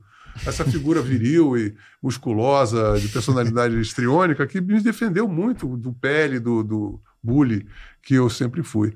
E agora, hoje em dia, eu, eu sou livre para poder ser delicado, para poder não ser o arquétipo. Porra, você do- deve estar morrendo de sono. do- 10 da noite? Com Dez- certeza, é essa Nossa. hora da que eu vou, vou dormir. Então vamos, porra. Não tem superchat? Cadê o, o, o respondeu aqui? Não é? Porra, velho. Sininho. Você acorda quatro e meia da manhã? Corto. Porra, você. E não tira um. Minha mulher também. Não, não. Quando eu acordo, eu vou até 11 horas, meia-noite. Todo dia. O cara dorme pouco, hein, meu? É, agora eu tô dormindo até 6 horas, né, Rê? Aí já, come... já né? Mas é que é, eu, eu- quando eu fui fazer, quando eu fui fazer essa coisa da, da, da- da do nutri- nutri- nutricionista, a Carol, ela falou: olha, você tem que dormir mais. Aí eu- ela me explicou, me explicou, eu falei assim, então tá bom, então eu vou dormir mais. Aí eu du- durmo mais. Eu durmo 6, 7 horas, né? E ficou bem. Bom, vamos agradecer a Insider, tá bom? Já pega o cupom aí, Tica12, compra a sua Insider, você vai adorar, o verão tá aí, tá chegando, o calor já tá aí, regulação térmica, uma camisa fantástica, uma tech t-shirt pra você, tem cueca, meia, bermuda, roupa feminina, fique à vontade na Insider, que essa loja é maravilhosa e você tem um desconto especial. Acessou o link na descrição, você compra a sua Insider e você vai ah, como diria, você vai adorar. É fantástico. Lobão, caralho, puta papo foda, hein, velho? Né? Pra Foi- variar, foi, Foi né? um filosobol, né? Foi um filosobol. É, a gente já veio com uma ideia, já virou outra. Porra, agradecer aqui esse co-host maravilhoso. Valeu, valeu. Cara, tu Eu toca piano pra. Dedéu, hein, cara? Pô, Você é impressionante. Você tem que saber. Ele toca, é né? um absurdo. Não, e ele ocupou uma parada legal, né? Ele é o vinheteiro, tipo assim, o Lorde Vinheteiro. Pô, o cara é Não, você sucesso cons- global. Você consegue atrair curiosidades de uma coisa que é mais difícil de atrair porque, da É música difícil. clássica. Isso é Ninguém genial. dá a mínima pra música clássica. É verdade. Mas. Como é que é o Zeit? Zeit? gente- É o Zeitgeist. É o Zeitgeist. Tem que É, aceitar. o- Aceita o que dói menos. Não, não, não. Não, não, não, nós como artistas, nós somos os, os únicos, eh, os, os, os únicos, os, os atores principais de uma sociedade para alterar o Zeitgeist. Quem, quem, quem, quem dita moda, quem dita comportamento, Sim. quem dita são justamente os malucos, né? Somos Sim, nós. mas ele tá, ele parou em qual foi o último ano que você gosta da música? A música para você acabou Mais onde? ou menos mil- 1850. Todas as artes em geral. Inclusive, Olha aí, ó. inclusive as artes sentido. plásticas. É, eu também concordo. É. Inventaram. Eu fui num museu chamado Guggenheim, lá em Nova York. Foi o pior museu eu sou também- eu- eu- eu- Você já foi lá? Eu, sou muito conservador em termos de, de, de, de- gosto artístico. Eu sempre gostava da Renascença, eu nunca gostava de arte moderna, nunca fui de arte moderna, acho pentelha. Totalmente Acho um horrível. né? saco. Você achou uma merda o museu? Não, esse Guggenheim, eu, eu, eu sabia que ele era uma bosta. Mas você não. Mas eu paguei do, os do, do, 40 do dólares. Decafonia, Stravinsky, eu gosto de Stravinsky. Não, barulho, barulho. Não, não é barulho. Stravinsky É tenta- 1850 lá. Wagner, Strauss Wagner. fez alguma coisa. Não, Strauss eu O adoro. Debussy já é um pouquinho mais, mais novo. metamorfose do Strauss é, lindo, meu Deus. Não, do Strauss eu gosto só Richard das Strauss. valsas que você vai Não, não, falar não, que Richard são Strauss. brega. Não, eu tô falando do Richard Strauss. É, não, esse é, é o da, da- Johann Strauss, né? É o da Zaratustra, Zaratustra. né? Ah, Mas se você viu, Não dessa- pô, eu vi o Concert Gebouw tocando Metamorfose, que é um, que é um ensaio para 16 é, instrumentos de cordas, é uma coisa sublime, maravilhoso. É, Ele, ele, ele, ele compôs é, é, Metamorfose quando ele foi visitar Munique, de- de- dizimada depois da guerra. Ele teve, era meio nas histórias, né, diga-se de passagem, mas é uma música de uma, de uma profundidade, de uma coisa incrível. O Barber também tem uma coisa tipo, maravilhosa. quem? O Barber. Ah, o Barber, o Barber é, Barber um, eu puta, um não- compositor americano também que, que fez. que é uma é das músicas do Platum, que, que é é linda. é- Ah, mas daí é coisa nova. Mas que Não, tá ele falou que a música parou e Tô eu tô- ele eu tô- pra eu ele. tô- Não. tô- tô- tô- tô É. pensando coisas que Sei. valem a pena. Eu também É. concordo com ele, por exemplo, eu sou um cara conservador, mas eu estou pensando com tudo, todavia. Coisas. Esse tipo de. Tem coisas preciosas que você consegue pensar. No meio disso aí no tem. meio de tudo isso. Teve um. É, Teve eu- um- como eu diria na linguagem lá, teve um efeito rebote. É, e eu já procurei e não consegui gostar. de- Eu gosto do. É muito bom Scott Joplin, é muito bom. Ah, Scott Você- Joplin é muito Você legal. conhece? Eu gosto. Ninguém fala, mas é, é muito, Muito eu bom, sempre grande recomendo. pianista americano. Muito bom. É, o início do bug, né? Foi o Scott Joplin foi o início É, do bug. ele que inventou o jazz. É, né, ele que inventou assim. o bug, é o Bugman. Porra, te- que papo. É. Hoje eu só aprendi aqui, Isso é muito bom. não é? É, Depois do Zeitgeist, porra, pra mim já valeu. né? Porque é uma coisa que sempre me incomodou. E eu também, eh, eu sempre fui um cara que eu falava assim, caralho, mas por que, que meus amigos estão nessa porra, caralho? É o Zeitgeist. Porra, eu ficava puto, eu falava caralho, É mas eu não quero isso. Não, porra, isso agora é o caralho. Eu falo, é o caralho, meu irmão. Eu ficava puto. Porque ver uma parada tipo Zeitgeist, tudo bem, em menor, em menor proporção, eu fiquei muito puto. Especificamente, na morte do Raul Seixas, meses antes, eu tinha o visto no programa do Bolinha, completamente zoado, Ele tava fudido. alcoolizado. Tava fudido. Foi, foi esquecido. Não é, ele- além é de foda, né? esquecido, eu Se vi. ele tivesse vivo, tava mais esquecido ainda. Foda. É foda. Aí eu vi o cara no, no programa do Bolinha, é completamente bêbado, com uma peruca. O cara tava todo estranhão, cantando cowboy O- fora da lei. O, o Marcelo Nova foi muito legal com ele. Inclusive, eles fizeram uma música pra mim Sim. quando eu fui preso, o Lobo Expiatório. Ele e o Marcelo Nova. é. E, o, e o- Mas- e o Raul, ele, ele, ele, ele já estava bem doidão, mas me telefonou. Sim, mas o bem do. Não, mas ali não. Mas quando ele morreu. Mas foi, mas ele tava foi até no morrer. jogo Em 87 cantando. ele estava assim. É. E aí o. Morreu em 89, né? É, aí eu, eu lembro disso, cara. Tipo assim, o cara morreu.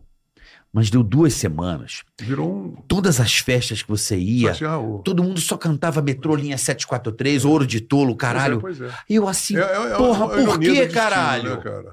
O cara virou o cara assim no Rio de Janeiro.